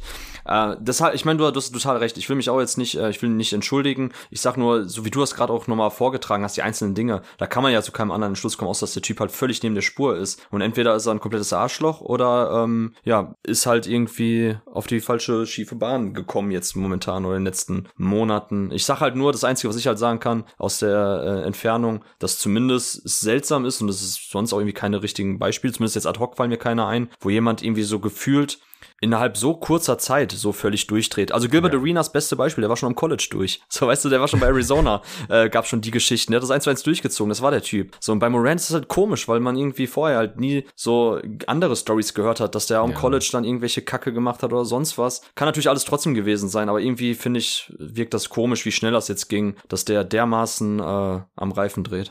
Ja, genau. Also wir können einfach ohne weitere Informationen aus der Ferne nicht sagen, was jetzt genau vorgefallen ist in den einzelnen Fällen, außer das, was er halt selber gezeigt hat auf Instagram. Ähm, bei den ganzen anderen Sachen, ja, ist so ein bisschen Aussage gegen Aussage und man kann nichts beweisen oder wenig beweisen oder müssen halt noch abwarten, was dabei rauskommt. Aber es gibt halt diesen, diesen gemeinsamen Nenner so ein bisschen, so eine es Sache, die sich halt durchzieht. Ja, ja. Es gibt ein Muster, genau. Und daraus äh, kann man halt stand jetzt schließen, okay, Morant, ja, der, dem fehlt gerade ein bisschen der Fokus und der weiß halt nicht, wie man, wie man sich zu verhalten hat. Das ist einfach unreif. Und ich fand es vor ein paar Wochen, das war noch vor der Trade Deadline irgendwann, äh, da hatte ich mir einen Bill Simmons Podcast angehört, da war Chris Vernon zu Gast, der ja ähm, auch glühender Grizzlies-Fan ist und alle Spiele sich anschaut und so. Da ging es halt um die Grizz und dass die halt irgendwie on the road ein bisschen Party gemacht haben und deswegen halt irgendwie ein paar Spiele hoch verloren hatten, nachdem die ja, ähm, ich glaube zu dem Zeitpunkt das Beste oder das zweitbeste in der Liga hatten, das Beste im Westen auf jeden Fall äh, und eigentlich geilen Basketball gespielt haben und da hat Verno halt gesagt, ja, da, da fehlt halt so der Adult in the Room, die brauchen einen Wert und so. Und ich finde es halt immer so ein bisschen einfach, dass wenn es basketballerisch nicht läuft, man das halt auf so Off-Court-Sachen schiebt, die man eh nicht beweisen kann. Und dass dann halt, ja, Danny Green ist halt der einzige Spieler über Ü30, aber er hat noch keine Sekunde gespielt, dann bekommt er vielleicht nicht so den Respekt und vielleicht sollten die jetzt mal für Jake Crowder oder so jemanden traden. Haben sie nicht gemacht, sie haben für Luke Kennard getradet und es gab ja anscheinend auch so ein Players-Only-Meeting oder sowas, mit, wo Steven Adams mal was gesagt hat, hat offensichtlich nichts gebracht, weil einen Tag später hat halt Morant mit der Knarre auf Instagram live rumgewedelt. Vielleicht ist es halt wirklich so. Vielleicht ist halt wirklich was dran. Also ich habe es ja auch immer hier so gesagt, ja, die Grizz sind für mich auch kein Contender, weil Contender halt immer mehrere Ü30-Spieler haben, einfach Vets, die wissen, wie sie sich verhalten, on- und off-court und die Grizz fehlt es halt irgendwie, dass es sich jetzt so krass auswirken könnte und ich weiß es auch nicht, ob man es wirklich zu 100% aufschieben kann oder ob das was bringen würde, wenn die jetzt einen Jake Crowder hätten oder irgendeinen so Spieler, äh, der den dann mal die Leviten liest und der einfach einen anderen Respekt hat als, als ein Coach, äh, als Taylor Jenkins, äh, der selber kaum älter ist als viele der Spieler. Das weiß ich alles nicht, aber ich musste da auf jeden Fall nochmal dran denken jetzt die letzten Tage. Ja, und die Integrität von Jack Crowder ist natürlich auch äh, ohne jeden Zweifel. Das, das ist ja der Witz. Also Jack Crow ist gerade das schlechteste Beispiel, was man bringen kann. Ja, ja, ja. ja ja, ich weiß immer nicht, ob man da immer vom einen aufs andere so, so schließen kann. Aber ich, ich werde mich jetzt hier nicht großartig zu Jake Crowders Integrität äußern und ihn da noch verteidigen. Ja, ich, ich weiß nicht. Ansonsten habe ich jetzt eigentlich auch nichts mehr zu den Grizzlies Stand jetzt. Da müssen wir einfach ein bisschen abwarten, leider. Sonst wird es zu spekulativ. Ja, genau. Also ist ja schon irgendwie schade, dass die tatsächlich so von Everybody's Darling, weil die halt ähm, so gut gedraftet haben, ein Team quasi von Ground Up so schnell auch im ja. Rebuilding-Prozess vorangeschritten sind. Äh, da haben sie jetzt sehr, sehr schnell sehr viel an Sympathien eingeboost. Ähm, das finde ich krass auf jeden Fall, wie schnell das ging. Äh, die Cockiness äh, des gesamten Teams mit den ganzen Tänzen da vor dem Spiel und so weiter kommt natürlich nicht gut an, ist auch absolut nicht meins, aber ich werde natürlich einen Teufel tun und meine Söhne in Stich lassen um Brandon Clark und Co. Und ähm, ich bin übrigens sehr enttäuscht von Zaire Williams, will ich noch sagen. Also was, das ist mhm. auch ganz, ganz seltsam, weil ähm, der, also die, die Rookie-Saison, wo er ja auch in den Playoffs schon Minuten gesehen hat, die war so vielversprechend, dann hat er sich halt verletzt gehabt und der kommt ja überhaupt nicht in Tritt. Also ich habe einfach jetzt die Hoffnung, dass wenn der Kader momentan auch so dünn ist, dass zumindest ihr Williams äh, wieder jetzt in die Spur findet, weil das war natürlich schon noch jemand, gerade auf dem Flügel, als großer Wing, der sich einen Wurf ein bisschen kreieren kann, der Shooting-Potenzial mitbringt, ähm, gute On-Ball-Defense schon gezeigt hat, ähm, Playoffs schon auf dem Feld stand. Das wäre halt schon jemand, den man eigentlich noch bräuchte, um dem Team auch auf den Flügelpositionen noch etwas mehr, ja, A, Tiefe zu geben und B, vor allem auch ähm, im qualitativen Sinne mehr Tiefe, weil eigentlich so diese ganzen mhm. Jungs um David Roddy und Co., äh, das ist halt, ja, da ist man halt noch so weit davon entfernt, dass man tatsächlich irgendwie acht Mann tief in den Playoffs spielen kann und sagen kann, okay, die Jungs, auf die kannst du dich jetzt verlassen, die auf dem Feld sind. Auf Dylan Brooks kannst du dich auch nicht verlassen. Das ist auch einer der schlechtesten oder ineffizientesten äh, Chucker, die es gibt, äh, mit gestiegener On-Ball-Rolle. Ähm, das mhm. war ja mhm. jahrelang auch der Treppenwitz der NBA, dass kaum eine Mannschaft so eine schlechte dritte Offensivwaffe hatte wie die ähm, Grizzlies mit, mit Dylan Brooks. Äh, von daher hoffe ich auch, dass Desmond Bain jetzt nochmal, oder beziehungsweise die Entwicklung, die er nimmt, nochmal weitergeht. Aber ich bin auch mal gespannt, wie es jetzt in den nächsten oder in den letzten Regular Season Wochen bei dem Team aussieht. Ja, also ich, um, um nochmal eine Lanze hier äh, über den Grizz zu brechen als Franchise, ich finde es gut, dass sie jetzt Moran von sich aus suspendiert haben schon mal oder halt nach Hause geschickt haben auf unbestimmte Zeit. Erst dieses Jahr zwei Spiele, jetzt, ich glaube, vor dem letzten Spiel hat äh, Jenkins nochmal gesagt, nochmal vier mindestens, aber die ja, lassen es nicht so richtig raus und dass die jetzt nicht irgendwie die Untersuchung der NBA abgewartet haben und gesagt haben, Moran spielt erstmal, falls er dann von der NBA suspendiert wird, dann ist es halt so. Also, dass sie da quasi proaktiv der Sache schon zuvor gekommen sind. Aber ja, die, die Grizzlies, die waren echt vor zwei Saisons noch so Everybody's Darling und dann letzte Saison auch noch so größtenteils und auch vor allem halt Morant. So ich hatte das Gefühl, jeder liebt ihn. Ähm, der hat wirklich nur Fans und ich weiß auch noch, dass Pat erzählt hat von Kicks, dass äh, sein Jersey so das mit meistverkaufte dort ist und so und äh, mein das Timing mit dem Morant Jersey letzte Woche, das war jetzt natürlich dann im Nachhinein auch ein bisschen schlecht. Ich hoffe, ich hoffe, das wird irgendwann mal noch tragbar für dich. Ähm, ja, aber das ist schon krass zu sehen so. Aber es wäre jetzt auch nicht der erste Spieler, der, der so einen Absturz in dieser Art hinlegt. Leider. Okay, wir müssen zur letzten Frage kommen. Äh, die kam von Darius äh, Jabari. Äh, an, an der Stelle ein Shoutout an ihn. Ähm, ihm gehört äh, Umbrellas. Das ist die Agentur, hm. die jeden Tag NBA.de umgesetzt hat. Falls ihr es noch nie angeschaut habt, dann äh, gerne einfach eingeben. Jeden Tag NBA.de. Die Website, die ist, glaube seit einem Dreivierteljahr oder so fertig. Ich habe sie im Pod noch nicht so oft angeschaut angepriesen. Also checkt's gerne mal aus. Da seht ihr auch nochmal alle Leute aus dem jeden Tag NBA Team oder äh, die häufigen Gäste, sage ich jetzt mal, mit ihren Kurzprofilen. Äh, dann ähm, auch die Sponsoren mit den aktuellen Deals nochmal alle zusammengefasst. Wir schreiben ja jeden Tag, aber zumindest mal jede Woche irgendwelche Leute immer so, hey, was war nochmal dein Deal hier für diesen Sponsor und wo finde ich den Link? Was ist nochmal der Code und ist das noch aktuell und so? Das findet ihr dort einmal alles gebündelt. Ihr findet auch die ganzen Twitter-Profile, Instagram-Profile und so von den ganzen Leuten, die hier ständig im Pod sind äh, und noch ein paar andere coole Sachen. Also gerne mal auschecken. Und der Darius ist der Mann, der das möglich gemacht hat und Supporter von jeden Tag NBA. Äh, ihr könnt auch von Umbrellas eure Website umsetzen lassen übrigens. Und wenn ihr erwähnt, dass ihr über jeden Tag NBA auf die zukommt, dann gibt's dann fetten Rabatt. Also an der Stelle nochmal danke an Darius auch für die Frage, die ich jetzt vorlese. Eine Frage für euch beide oder nur für mich oder Jerry oder Luca mal. Nee, wir haben sie heute reingenommen. Folgendes Szenario. Fantasy Draft. Aber bevor die Spieler gedraftet werden, geht es als erstes um die Coaches. Ziel ist es, über die nächsten fünf Jahre so viele Titel wie möglich zu holen. Erstens, Wie sieht euer Coaches Draft Board aus? Eure Top 5. Zur Auswahl stehen die aktuellen Coaches der NBA. Dann hat er noch zwei Zusatzfragen oder Aspekte mit hier reingebracht. Ich lese es einfach alles mal vor, dann können wir loslegen. Zweiter Zusatzaspekt, ihr könnt zusätzlich realistische Free Agent Coaches mit einbeziehen, also Phil Jackson nein, aber Quinn Snyder oder Mike D'Antoni etc. ja.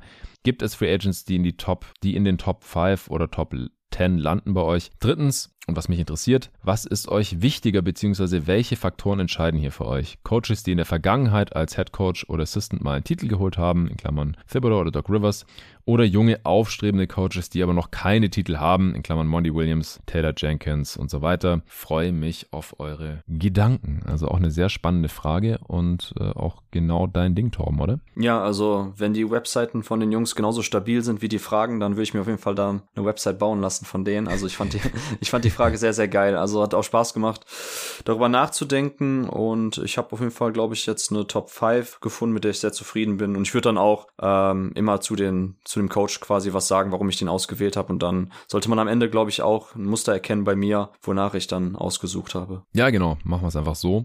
Äh, vielleicht kurz die Sache mit den, mit dem Free Agent, äh, mit den Free Agent Head Coaches. Also Quinn Snyder ist ja mittlerweile Head Coach von den Hawks, also der ist vom Markt. Äh, und ansonsten Mike D'Antoni hat es bei mir nicht in die Top 5 geschafft. Ich glaube, er wird es auch nicht in die Top 10 schaffen, ehrlich gesagt. Also ich mag What? Mike D'Antoni. Ja, offensiv ja, aber der hat schon seine Blindspots. Also äh, immer diese sehr kurzen Rotationen, dass er einfach so gut wie kein Bankspieler irgendwie vertraut ähm, und dann irgendwie diese achte, siebene Rotation teilweise bei den Suns, bei den Rockets war es oft auch nicht so viel besser äh, da, da laufen lässt in den Playoffs und defensiv hat er halt schon auch immer einen sehr guten Assisten gebraucht, damit das, damit das gut war. Offensiv natürlich ein, ein super Innovator, aber ich glaube, der ist mittlerweile auch einfach ein bisschen alt, er ist auch schon Ü70 und er hat auch noch nie einen Titel gewonnen. Also ich habe da easy fünf andere gefunden und würde wahrscheinlich auch zehn andere finden. Siehst du es anders? Hast du ihn drin? Mm, ausgerechnet jetzt, wo, wo langsam die Zeit knapp wird. Ich habe Mike D'Antoni bei mir auf für fünf und no. Mm. Also gar keine Zweifel, das ist ein No-Brainer. Oh, okay, okay, okay. Ja, gut, dann ist das unsere erste Differenz. Ich bin trotzdem gespannt auf deine anderen vier Kandidaten. Hau mal raus. Ja, also dann mache ich weiter mit Platz vier. Oder soll ich nur kurz was zu D'Antoni sagen? Ja, wenn An du noch fünf? mehr hast, klar. Genau. Also ich zum kurz zu fünf, du hast zwar schon vieles angesprochen, absoluter Innovator. Ähm, Mike D'Antoni lässt vieles so spielen, offensiv, wie ich auch am Basketball glaube oder was für mich auch guter Basketball ausmacht. Ähm, Gerade die Suns natürlich, was er damals gemacht hat, war Zeit voraus.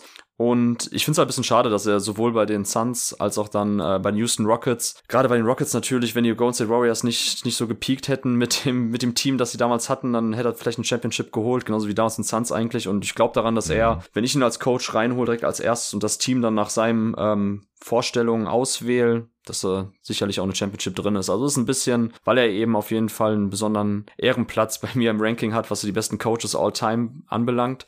Ähm, sicherlich nicht ganz so der, äh, wie du es auch schon beschrieben hast, so 360-Grad-Trainer. Also wenn wir Offense ja. und Defense zusammennehmen, braucht sicherlich einen guten Assistant-Coach auch, defensiv sicherlich nicht immer auf der Höhe gewesen auch. Aber das mit den, mit den Line-Ups und Rotationen finde ich jetzt gar nicht so dramatisch. Ähm, ja, ich habe den Tony an 5 und war mir also, unabhängig davon, dass Darius schon den genannt hatte, hätte ich ihn so oder so auch drin gehabt. Also an ihn musste ich okay. sofort denken, als ich die ersten Sätze der Frage schon gelesen habe. Ja, interessant. Also ich habe es vor allem halt auch für die nächsten fünf Jahre und vor dem Hintergrund seines Alters, da ist er auch noch ein bisschen mehr mehr abgefallen. Aber grundsätzlich sehe ich ihn, glaube ich, gar nicht so fern wie du. Okay. Wen hast du denn an fünf?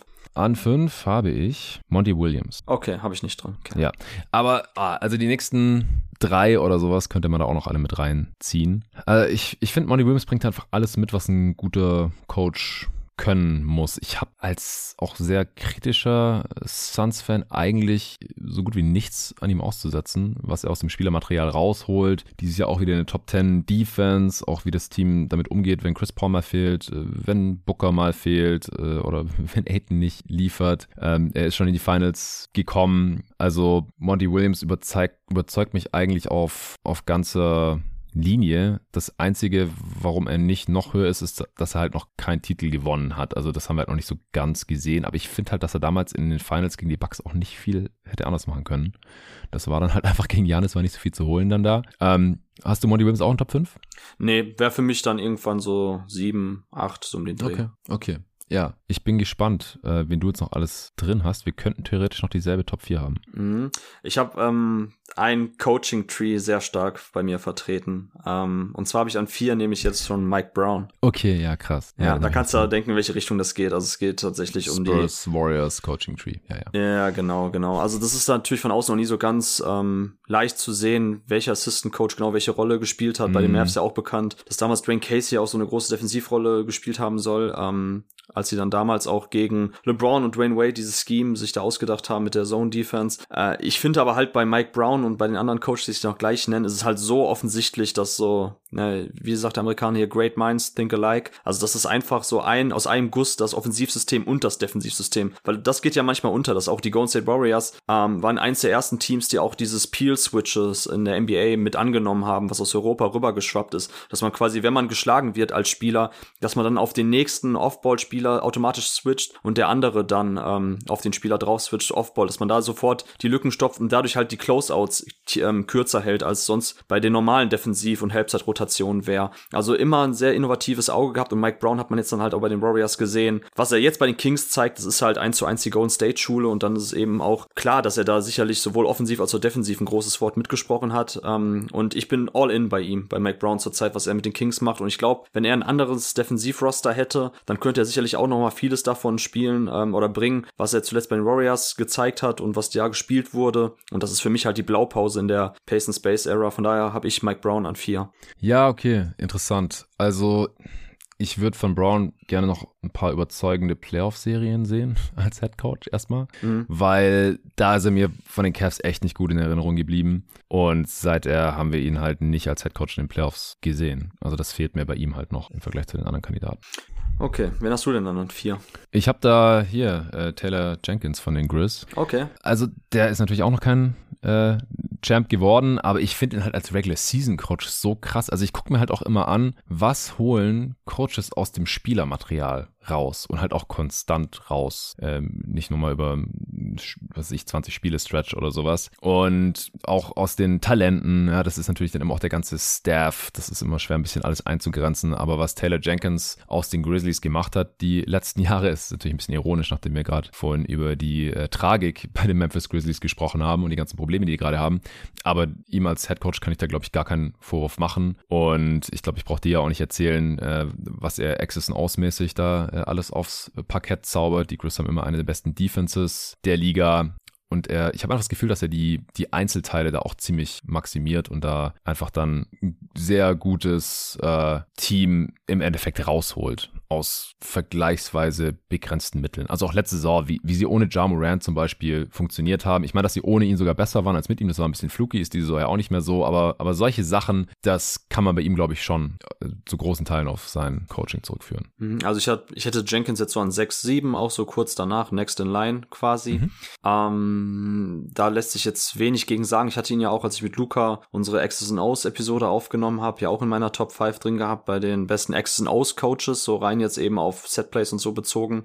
Mir haben die Playoffs letztes Jahr nicht hundertprozentig gefallen, ähm, muss ich sagen. Also ich bin mal gespannt, wie das jetzt aussieht. Mir haben manchmal die Adjustments nicht gefallen, kam entweder zu spät oder ich konnte nicht so ganz nachvollziehen, warum man direkt so und so ins Team, äh, sorry, ins Spiel reingegangen ist. Ähm, bin ich jetzt sehr gespannt. Also ich hoffe, dass die Grizzlies einigermaßen fit jetzt in die Postseason gehen. Also klar, Clark fällt aus. Mal gucken, was mit Morant ist. Ich hätte auch kein Problem, wenn, wenn es so ist, wie es sich entwickelt, wie du es ausskizziert hast, dass sie ihn einfach auf ihn, auf ihn verzichten. Also hätte ich gar kein Problem mit. Gehe ich lieber dann halt mit einem anderen Roster in die Postseason, als mir dann von einem, der komplett aus der Reihe tanzt, sein eigenes Ding durchzieht und ein Arschloch ist, äh, mit reinzunehmen. Das wird, glaube ich, auch der der Franchise dann auch gut tun. Und dann bin ich mal gespannt, wie Spo äh, Sportstation, sorry, wie ähm, Jenkins dann eben. sorry, das war ein kleiner. Das war kleiner, der Spoiler. Das war der kleine Spoiler schon, ja, der kleine Spoilstra-Spoiler. Der Spoilstra-Spoiler. Genau, ja. ja. Da bin ich mal gespannt, wie Jenkins halt dann jetzt in den kommenden Playoffs aussieht, weil so diese diese Playoff-Aspiration wirklich ganz oben anzugreifen, da dann auch die passenden Adjustments zu treffen, so, die habe ich jetzt noch nicht halt von ihm gesehen, beziehungsweise mal abwarten. Er war ja natürlich auch, kommt aus dem Coaching-Staff von den Atlanta Hawks unter Mike Budenholzer. Ist natürlich auch ein sehr, sehr beachtenswertes Trüppchen, was sie damals hatten. Quinn Snyder war ja auch dabei, äh, mhm. David Ham war dabei, glaube ich. Ähm, ich, also ich, ich halte ihn definitiv für einen sehr, sehr großartigen Trainer, glaube aber eher, dass ich ihn so in ein paar Jahren ihn in der Top 5 hätte, aber noch glaube ich eher an so einen anderen Coaching-Tree. Alright, dann hauen wir raus. An drei habe ich äh, jetzt Bolstra. Also kreatives Offense und Defense, Mastermind. Ähm, Championship äh, ja. hat er auch schon eingesammelt. Also da stimmt für mich auch alles. Also ich glaube auch daran, dass er in den Playoffs ein super Coach ist. Wir haben schon gesehen. Wir haben auch erst jemand, der einen Kader gut maximieren kann, aus dem vorhandenen Potenzial sehr viel ausschöpft, äh, hat sehr unterschiedliche Teams auch gecoacht. Also du kannst natürlich jetzt die ähm, Butler Heat mit Bam Adebayo überhaupt nicht vergleichen mit den Teams, die er dann gecoacht hat Anfang der 2010er Jahre, als sie die Big Three hatten. Ja. Und trotzdem finde ich, ähm, ist er auch jemand, der sehr innovativ vorangeht. Auch einer der ersten, der die ähm, das äh, Potenzial erkannt hat, wenn man halt jemand wie Chris Bosch wirklich auf die 5 setzt und nicht zwangsläufig noch einen klassischen Big neben ihn stellt. Also ja. auch diese ähm, ja, wie soll ich sagen, dieses komplette Spaced Out Line-Ups gefunden Position hat. Position des Basketball hat es damals genau. schon genannt, als erster, glaube ich sogar. Ja, weil man natürlich auch eine, also er war auch einer der ersten, der damals eben dazu übergegangen ist. Mir ist egal, wer mein Point Guard ist, der muss den Ball nur irgendwie nach vorne tragen und dann haben wir die Set Plays, wo unsere wahren Point Guards, sprich Dwayne Wade und LeBron James eingesetzt werden. Also das Play genau. Miami heißt nicht umsonst so, wo quasi der Aufbauspieler den Ball bringt, dann ein Dribble Handoff spielt mit dem Flügelspieler und der dann halt ein Pick and Roll spielt mit dem Fünfer. Also das nennt man auch Miami, weil die Heaters damals mit LeBron, äh, LeBron und Dwayne Wade sehr viel gelaufen sind. Also Spolstra jemand, der auch seiner Zeit da durchaus voraus war und ähm, ja, ist auf jeden Fall manchmal, also ich finde schon, dass er jemand ist, der in diesen All-Time-Rankings bei den Coaches noch etwas untergeht. Ähm, ich, ich ziehe auch meinen Hut davor, dass er immer bei den Heat geblieben ist. Also hätte hätte er auch mhm. sicherlich mal wechseln können. Ja, ich habe tatsächlich auch sogar an zwei über ihn nachgedacht, aber es ist auch. Ich habe ihn auf eins. Ach krass, okay. Ja, ne, gar kein ja. Ding, dann, dann ist es tatsächlich. Also bei den, eher. genau, also dein, ich nehme dein Case. Das ja. ist mein Case für Platz eins. Ich weiß nicht, was deine Argumente für deine Plätze eins und zwei sind. Ich kann mir vorstellen, wer es ist. Ja. Und ich habe also ich glaube, da kann man fast würfeln jetzt in den Top 3. Zumindest ich würde da jetzt nicht hart argumentieren für, für oder gegen irgendwen. Aber jetzt vor dem Hintergrund der Fragestellung für die nächsten fünf Jahre habe ich halt am liebsten auch Sportstra, weil der halt auch noch deutlich jünger ist als meine anderen beiden Kandidaten, zumindest als einer davon. okay, ja, dann weiß ich ja, wie, wie unsere Top äh, 3 jetzt aussehen, beziehungsweise deine auch. Okay, ja, dann mach trotzdem weiter. Ja, also ich habe auf 3 Steve Kerr. Habe ich an 2. Ja. ja, bei Kerr ist die einzige Sache, du hast ja gerade auch schon gesagt, dass Sportswords halt schon mit verschiedensten Teams ähm, gute Coaching-Jobs gezeigt hat. Und bei Curry haben wir es bisher halt nur mit diesem Curry, Draymond, Clay, auch wenn er jetzt länger ausgefallen war, natürlich Core gesehen. Und ja, das ist halt so dieses letzte kleine Quäntchen ähm, Zweifel, das ich da noch habe. So, wie würde eigentlich die Offense aussehen, wenn er halt nicht Steph Curry gehabt hätte die letzten zehn Jahre sind es, glaube ich, auch so schon. Wie, so wie jede gute Spurs-Offense aussah. ja, aber das, was wir da halt gesehen haben, wenn Steph nicht da war, war halt oft schlecht. Ich meine, das liegt auch am Roster. Das ist immer alles total schwer, alles auseinander zu glauben irgendwie. Oder wie gut wäre denn diese Defense, wenn da nicht Draymond Green da wäre, der vielleicht der beste Playoff-Defender der letzten zehn Jahre ist. Aber ich will es auf der anderen Seite auch nicht zu sehr anlasten, natürlich. Deswegen ist er meiner Top 3. Und wenn man ihn auf 1 oder 2 hat, dann will ich da auch nichts gegen sagen. Ich muss jetzt nur irgendwie hier einen Grund finden, wieso ich ihn halt auf 3 habe. Und bei Spolstra, und ich glaube, ich kann den Namen jetzt auch schon sagen, sagen, bei Pop, da haben wir es halt mit verschiedensten Teams gesehen, dass sie die meistens maximieren. Äh, bei Popovic in Klammern auf, außer diese Saison, weil sie halt tanken, Klammer zu. Und ja, von mir aus äh, kann man kann man Kerr natürlich auch auf eins oder zwei haben. Er ist einfach ein sehr sehr krasser Coach, ein Meisterschaftscoach. Ich finde alle drei haben immer wieder irgendwas mal gezeigt oder gehabt, wo man hinterfragen kann oder woran sie vielleicht auch dann so ein bisschen gescheitert sind. Ähm, bei bei Kerr ist es halt seine unerklärliche Liebe für, für Bigs, die dann in großen Momenten auf einmal auf dem Feld stehen, wo sie nichts verloren haben. Und dann äh, LeBron das halt irgendwie gnadenlos abused und ups, dann hat man die 2016er Finals verloren. Nicht deswegen, aber war halt irgendwie auch ein Grund. Ähm, aber ansonsten kann man eigentlich nicht auf Kerr kommen lassen. Auch ähm, innovatives Zeug gezeigt und auch das Spielermaterial, also diesen krassen Core natürlich auch absolut maximiert. Ja, auch das Team damals von Jackson übernommen und dann erst wirklich die Offense äh, so zum Laufen gebracht. Also Steve Kerr auf jeden Fall Top 3.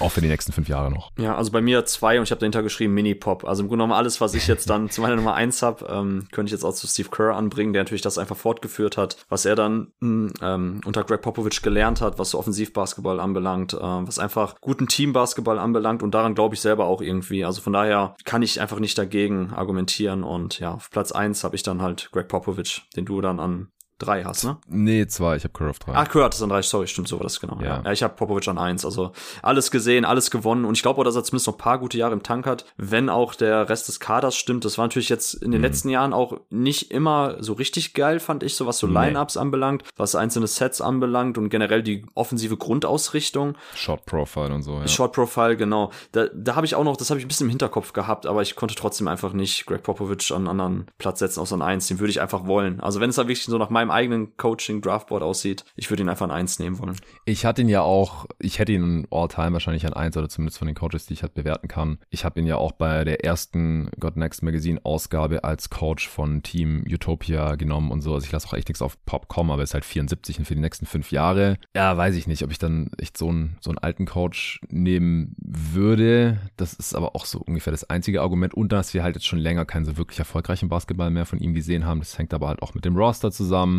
Und dann fand ich es halt noch komisch, dass er manchmal dann auch selbst in, in den Playoffs dann, als war das gegen die Nuggets in der ersten Runde 2019 oder 20, ich krieg gerade nicht mehr so ganz am 2019 müsste das noch gewesen sein, ähm, dann in, in der entscheidenden Phase am Ende weiß das Team irgendwie nicht so richtig, was die jetzt machen sollen. Und dann verlierst du das Spiel und dann ist die Saison halt beendet und es wird aber auch kein Timeout mehr genommen. Also manchmal war er dann so ein bisschen komisch, wo man dann halt so ein bisschen gemerkt hat, okay, das sind jetzt nicht die ersten Playoffs für Pop, sondern die 30. oder so. Und er weiß, die gewinnen eh nicht die Meisterschaft. Und wenn das Team das jetzt nicht auf die Reihe kriegt, dann ist es halt auch egal, heim und hat Urlaub, so ungefähr.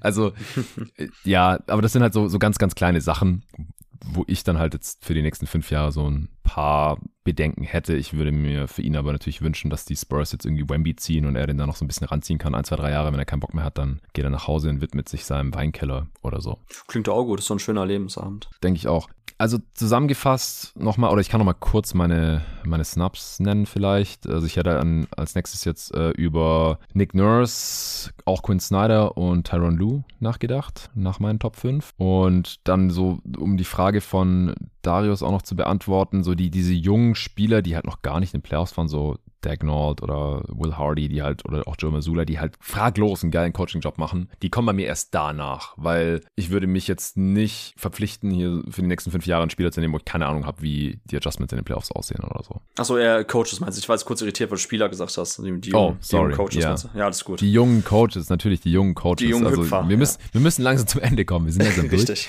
Wir haben, glaube ich, auch die zwei Stunden schon geknackt. Ähm, ja, das waren jetzt noch meine nächsten paar Kandidaten ohne die jetzt noch gerankt zu haben. Hast du jetzt noch irgendeinen Honorable Mention oder so? Nee, ich habe tatsächlich mich jetzt auf die Top 5 konzentriert und wie du gerade schon gesagt hast, jetzt langsam Richtung Ende, ne? Ja, ja. Nochmal zusammengefasst vielleicht, ähm, dass, also wie ich hier vorgegangen bin, weil ich es mir auch noch runtergeschrieben hatte und es noch nicht so explizit gesagt habe, aber es ist wohl klar geworden bei uns beiden. So Frage immer A, was holt ein Coach aus dem Spielermaterial raus? B, wie sehen halt die Gameplans, Adjustments, Rotations aus? Und ähm, ja, sehen wir den Coach immer wieder erfolgreich, auch in den Playoffs dann, äh, auch unter verschiedenen Umständen und äh, oder hängt es halt sehr stark von den Umständen ab, ob dann auch Erfolg da ist. Also äh, mit, mit Superstars zu gewinnen, das hat natürlich auch seine Herausforderungen, gar keine Frage, aber damit ist es natürlich deutlich einfacher, als wenn man keine Superstars hat und trotzdem die Teams konstant eigentlich overperformen. Gut, das war die letzte Frage für heute. Wir äh, wollten uns jetzt nochmal kurz dem äh, Feedback, das wir bekommen haben, widmen. Also wie gesagt, und man hört es, glaube ich, auch hier bei den Fragen raus. Viele haben sich ja auch noch dazu geäußert, entweder weil sie selber vor Ort waren oder weil sie die Pods gehört haben oder sonst irgendwas davon mitbekommen haben von unserem Live-Event hier letzte Woche in Berlin. Das Feedback war überwältigend positiv. Auch vor Ort ähm, habe ich ja noch mit Leuten gesprochen, die da waren, nach dem Event oder dann im Nachgang auf verschiedensten Kanälen, über, über Twitter, über Instagram, auf Steady, haben mir die Leute danach noch geschrieben. Egal, auch ob das jetzt irgendwie Insider waren, sage ich jetzt mal, also auch die, die Leute, die mitgewirkt haben an der Show, wir waren alle total hyped, hast du ja vorhin auch gesagt, noch so auf einer Welle von der Euphorie noch irgendwie so mitgeschwommen. Also wir waren auch zufrieden mit uns selbst, hat uns einfach mega Spaß gemacht. Oder halt auch, ähm, ja, totale Outsider, die, die jetzt eigentlich wenig von jeden Tag NBA mitbekommen ähm, und ja, uns teilweise da zum ersten Mal auf der Bühne gesehen haben. Äh, Nerds und auch Leute, die nichts oder wenig mit der NBA zu tun haben. Also zum Beispiel der Fotograf, der da war, ein sehr guter Kindheitsfreund von mir, aber der hat absolut gar nichts mit Basketball am Hut. Der fand's gut. Oder meine Schwester und ihr Mann und mein Schwager waren da, die haben auch überhaupt nichts äh, mit der NBA zu tun. Die fanden es auch kurzweilig und witzig und interessant, was wir da so erzählt haben. Und auch zu den äh, beiden Pods mit dem Live-Mitschnitt gab es eigentlich nur gutes Feedback, Klammer auf, außer von, von Peter, der uns in steuerlichen Fragen manchmal berät. Der, der hat gesagt, dass, dass du mich zu laut angekündigt hast und äh, dann äh, hat er den Pod irgendwie so laut gehabt, dass sein Kind davon aufgewacht ist. Das, das war das einzige negative Feedback. Nochmal danke, Peter. Ähm, aber ansonsten auch da alles, alles positiv. Aber wir wurden am Sonntag dann ein bisschen geerdet durch die allererste und zu dem Zeitpunkt einzige Bewertung auf Eventim, wo man die Karten kaufen konnte. Ähm, ich ich glaube, das war auch gut, dass wir da negatives Feedback bekommen haben und wir haben dann erstmal überlegt, okay, wo, wo kommt das her? Wie hätten wir das verhindern können? Also wie, was hätten wir besser machen können, dass auch dieser Gast, der offensichtlich vor Ort war und sich die Show angeschaut hat, dass der auch zufrieden rausgeht ähm, oder ja, dass wir seine Erwartungen erfüllen ähm, oder dass er halt auf jeden Fall dann nicht danach sich genötigt fühlt, auf Eventim zu gehen und uns da äh, ein Stern zu geben, also die schlechtmöglichste Bewertung, die man da geben kann. Und äh, er hat halt auch ein paar, oder sie, wissen wir ja nicht, ein paar Zeilen dazu geschrieben. Und ich würde das jetzt hier einfach mal kurz vorlesen, damit ihr alle im Bilde seid. Und äh, dann werden wir uns dazu noch ein bisschen äußern. Und wenn ihr da jetzt keinen Bock mehr habt, ähm, zuzuhören oder so, dann könnt ihr natürlich abschalten. Die Fragen sind hiermit durch. Der oder die Besucherin hat geschrieben, enttäuschend auf ganzer Linie.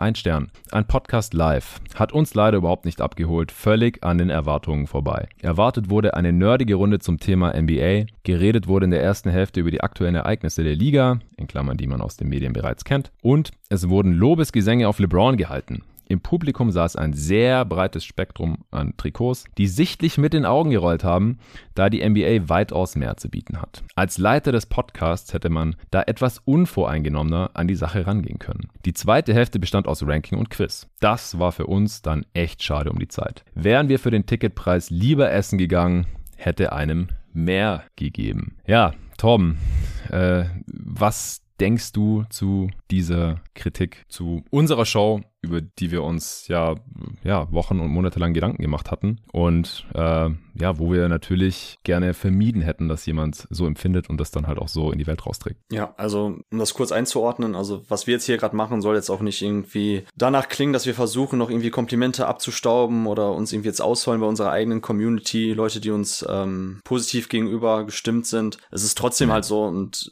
das, das muss man ganz klar sagen. Also die eigene Erwartungshaltung ist immer die höchste. Also egal, ob das jetzt dich betrifft, ob das mich selbst betrifft. Äh, ich habe vor kurz vorm Auftritt, ich weiß gar nicht mehr, wem ich das gesagt habe, in welcher Runde, aber ich habe noch gesagt, ey Jungs, also ich will nachher keine vier Sterne Rezension, cooles Event, gerne mehr, sondern Alter, lass fünf Sterne. So, ich habe mich vor Spaß fast eingestuhlt, so viel Freude hatte ich Rezension. ich werde mein erstgeborenes Jonathan Torben Luca nennen. So weißt du, so, das muss die Messlatte sein, an der wir uns selber messen.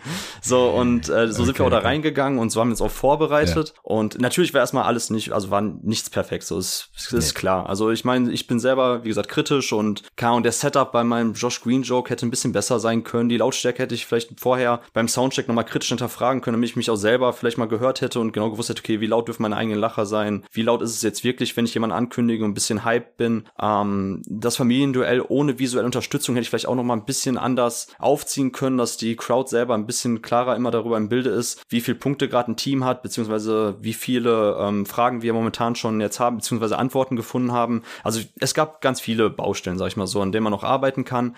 Aber als ich die äh, gelesen habe, jetzt die Ein-Sterne-Kritik, habe ich mir gedacht, okay, wenn es an den Erwartungen völlig vorbei ist, dann kann ich damit leben. Also dann ist eins von fünf okay, weil das ist wie wenn ich äh, ins italienische Restaurant gehe und ich bestelle mir eine Pizza und dann kriege ich dann irgendwie einen Falafel vor die Nase gesetzt und dann sage ich, ey, habe ich nicht bestellt so. Sagt er, ja, aber das ist total lecker, ist total geil, der Falafel. Sag ich, ja, aber ist mir egal. Also ich bin beim Italiener, ich hätte gerne jetzt eine Pizza. So, wenn, dann gebe ich nachher auch einen Stern, sag ich hätte gerne Pizza gehabt, aber ich habe nur eine Falafel bekommen. Das macht schon Sinn, dass es dann einen Stern gibt. Ähm, was ich aber jetzt auf inhaltlicher Ebene nicht ganz nachvollziehen kann, um das jetzt einmal jetzt, wie gesagt, auf inhaltlicher Ebene einzusortieren. Also bei der Konzeption selber haben wir genau das Hauptaugenmerk auf Entertainment Delivery irgendwie so gelegt. Also ich mhm. habe ja auch direkt am Anfang gesagt, also wir wollen den Spagat schaffen zwischen interaktivem Community-Treffen und halt eine Art jeden Tag NBA Content Medley, wenn man es so nennen will, ne? dass wir unterschiedliche Rubriken da live performen, die wir sonst aus dem Podcast oder die man sonst aus dem Podcast kennt, aber dass das Ganze natürlich viel mehr auf Interaktion fußt. Und ganz ehrlich, so das Thema, also erwartet wurde eine nerdigere Runde. Also für mich selber ist nichts einfacher, als das es beim nächsten Mal nerdiger zu halten. Also dann komme ich mit meinem Laptop, dann äh, mache ich den Beamer an und dann referiere ich 20 Minuten über das Konzept des Weakside-Taggings, erzähle was zu Exit-Screens und warum die gegen eine Pick-and-Roll-Coverage jetzt nochmal gut sind. Und dann hat man 20 Minuten Seminar-Tutorium-Feeling mhm. und sind alle eingeschlafen und alle geben nachher einen Stern, sagen, was ist das denn für ein Blödsinn gewesen? Also das ist natürlich wirklich, muss man ehrlicherweise sagen, ein bisschen Schwachsinn oder ich verstehe es nicht, weil es ist ja, es ist überhaupt nicht das Konzept von einer Live- Live-Podcast-Show, dass wir da jetzt irgendwie 60 Minuten lang staubtrocken über irgendwas ähm, diskutieren oder so. Ja. Also wie gesagt, äh, meiner Meinung nach, du kannst sofort sagen, aber meiner Meinung nach passt das nicht. Was wir ja wollten, war, was du angesprochen hast am Anfang, eine persönlichere Ebene schaffen zu den Leuten. So, und das fand ich auch total cool, dass nachher so das Feedback reinkam. Super viele Leute haben auch IGVS, also ins Gesicht von Staudemeyer, Querverweise gemacht, weil die beiden Jungs waren ja früher so ein bisschen das Aushängeschild, was ähm, lockeres, lustiges, lustiger NBA-Talk anbelangt, mit sehr viel mhm. Gamification-Ansätzen, sehr viele Quizze, Spiele, Entertainment, genau. So, und dann ähm, habe ich auch letztens gesehen, bei unserer Umfrage oder die du gemacht hast, bei unseren Supportern, ähm, dass auch jemand geschrieben hat, so, ey, es darf gerne irgendwie ein bisschen lustiger sein oder gerne noch ein bisschen lockerer. So, Arne mhm. und Nico sind immer sehr locker und äh, Bühner und Adelhardt machen auch Klamauk, wo ich mir denke, so, Moment mal, Bühner und Adelhardt machen Klamauk? Es ist ja wie, wenn man Louis C.K. und Sascha Grammel in einen Topf wirft oder Mario Barth und Dave Chappelle. Also ich bitte euch, also Bühner und Adelhardt, ey, ey, ey, der Tobi ist doch selber sein bestes Publikum. Also da bin ich sehr drüber gestolpert. Ansonsten Shoutout auf jeden Fall an denjenigen, der da das geschrieben hat. Ähm, nein, ist natürlich nur Spaß. Tobi ist natürlich auch jemand, den ich total feier hier im Podcast, aber das ist etwas, was wir ja mitgenommen haben. Ne? Also, dass wir eigentlich herausgegangen sind aus dem Podcast und uns gedacht haben, ey, wir kriegen so viel Props dafür, dass wir das jetzt lockerer gehalten haben, dass das kurzweilig war, ähm, dass wir halt eine andere Seite von uns zeigen konnten. Luca hat's komplett gekillt, also unfassbar geiler Auftritt von ihm, sehr locker, ja, sehr lustig ja. gewesen und das vergisst man ja manchmal, wenn wir einfach hier so robotermäßig unsere X's und O's und NBA-Analysen raushauen, dass wir das ja genauso können. Also, das ist ja gar kein Thema. Ich glaube, jeder von uns hat paar Funny Bones im Körper und ist ganz lustig und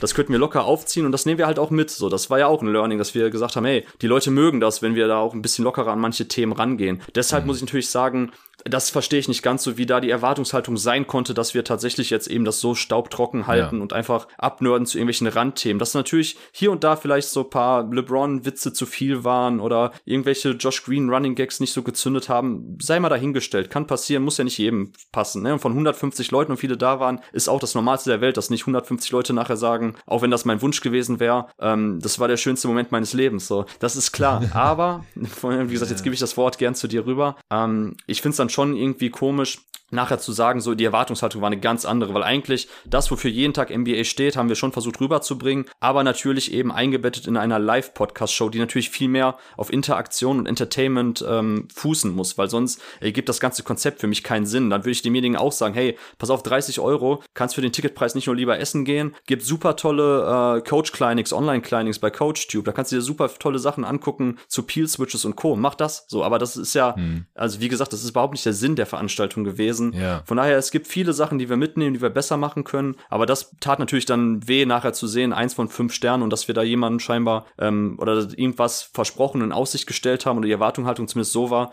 dass wir da komplett dran vorbeigesegelt sind. Ja. Wie, wie würdest du das denn jetzt einschätzen oder auch jetzt mit paar Tagen Abstand? Es ist natürlich schade, wenn da jemand sein hart verdientes Geld äh, in unsere Show investiert hat und da rausgegangen ist und gedacht hat, das war scheiße. Das will man natürlich nicht. Klar, es, es, es gibt immer irgendwie einen, dem es nicht passt, aber dann ein Stern finde ich dann halt schon auch sehr, sehr hart. Also, wenn du jetzt sagst, okay, ich bewerte nur den Content, der hat mir nicht gepasst, äh, der war halt scheiße, dann ein Stern okay, aber ich finde, so eine Show gehört auch noch mehr, so Location, wie war die Stimmung, wie war die Moderation, die Gastronomie, was weiß ich. Also ein Stern kann ich auch schon fast, deswegen fast schon nicht ernst nehmen, weil, also ich, wenn ich selber mir Sachen angucke, dann gucke ich mir auch oft nicht die Fünf-Sterne-Bewertung an und nicht die Ein-Sterne-Bewertung, weil das ist immer zu extrem. Ich schaue die Zwei, Drei und Vier-Sterne-Bewertungen an.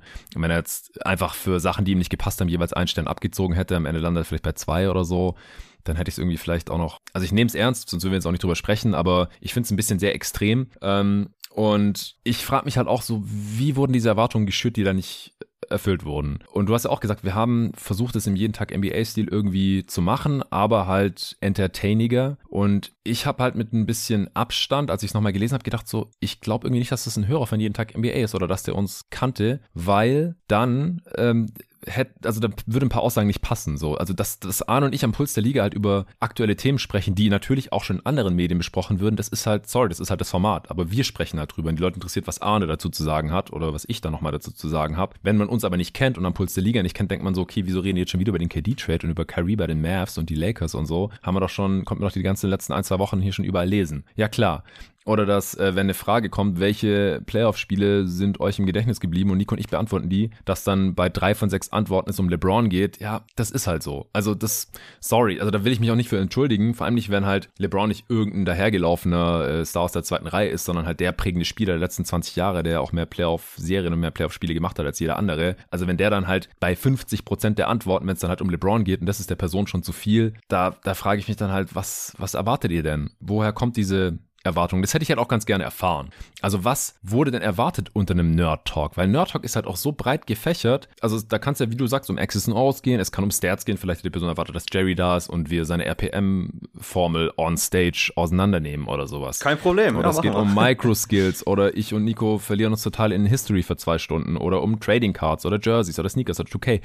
Also bei Basketball oder im NBA-Bereich, NBA Nerd Talk ist so breit gefächert. Mich würde einfach interessieren, was wurde da erwartet und warum? Also was wolltest du? Und da ist dann halt die Eventim Bewertung der falsche Weg aus meiner Sicht. So, Nico und ich, wir haben es ja auch, es konnten Fragen aus dem Publikum gestellt werden. Wenn es dir zu viel LeBron war, dann stell doch eine Frage in eine andere Richtung oder sag das vielleicht am besten. Oder komm nach der Show zu mir, ich bin doch da. Äh, komm her und sag mir einen Stern ins Gesicht. So, das könnte ich respektieren. Aber dann halt irgendwie so hintenrum über Eventim, wo ich dann auch nichts dazu sagen kann und halt irgendwie mir wichtige Informationen fehlen. Das äh, ist halt, ich hätte mir einen Dialog gewünscht oder schreib mir eine E-Mail, ja, so hey, ich habe 60 Euro investiert, wir waren zu zweit da oder ich habe 30 Euro gezahlt, mein Kumpel auch und wir fanden es nicht geil. Wir, so, dann kann man ja vielleicht sogar irgendwie eine Lösung finden oder sowas. Also war da wirklich ein, wurde da wirklich ein, so eine Art Uniseminar äh, erwartet, einfach ein trockener Vortrag? Wäre das dann nerdiger gewesen? Äh, einfach zwei Stunden Podcast aufnehmen? Also, wenn die Person jeden Tag NBA auch hört, ich habe es ja im Pod hier immer wieder auch als was anderes angepriesen. Ich habe immer gesagt, wir machen eine Show, wir machen vier Viertel und der und der und der wird auf der Stage sein. Ähm, also ich, ich kann mir einfach nicht ganz erklären, wo die Erwartungshaltung herkam, die dann offensichtlich enttäuscht wurde. Also das ist so ein bisschen das, ähm, was, was mich bei der Sache interessieren würde. Ich bezweifle sehr stark, dass die Person gerade zuhört. Falls ja, bitte, ey, schreib uns doch eine E-Mail, tretet uns in Kontakt, weil dann, dann können wir auch was draus lernen für die nächsten Shows, die es sehr wahrscheinlich halt geben würde. Ähm, ja, das ist so das, was, wo, wo ich jetzt hier stand, heute stehe. Also ich, ich, ich verstehe es, dass es nicht jedem gefallen hat oder dass vielleicht die Running Gags halt nicht so, nicht so gezündet haben, wenn man uns nicht kennt. Und ich finde es auch interessant, dass offensichtlich halt oder vielleicht jemand da war, der gekommen ist, obwohl er uns nicht kannte. Finde ich ja auch eigentlich cool, aber wenn die Person dann enttäuscht wird, dann ist es halt schade. Also, ja, das ist also halt, vielleicht hätten wir das auch mehr als Community-Event prom promoten sollen. Also so nach dem Motto, ihr könnt uns besser kennenlernen, ihr seht uns mal on Stage, wir machen dasselbe wie im Podcast äh, und weniger als Nerd-Talk, wo, wo dann vielleicht falsche Erwartungen geschürt werden. Weil es war halt nicht so nerdig wie sonst im Pod, das ist halt so. Also wenn man halt jedes Segment 20 Minuten macht, du kannst halt nicht ganz so tief reingehen. Klar habe ich hier mal Offensive Rating erwähnt ähm, oder es, es ist, im Prinzip war es halt schon nerdig. Also Leute, die wenig mit der NBA zu tun haben, danach zu mir gesagt, so, ihr seid so krasse Nerds, Mann.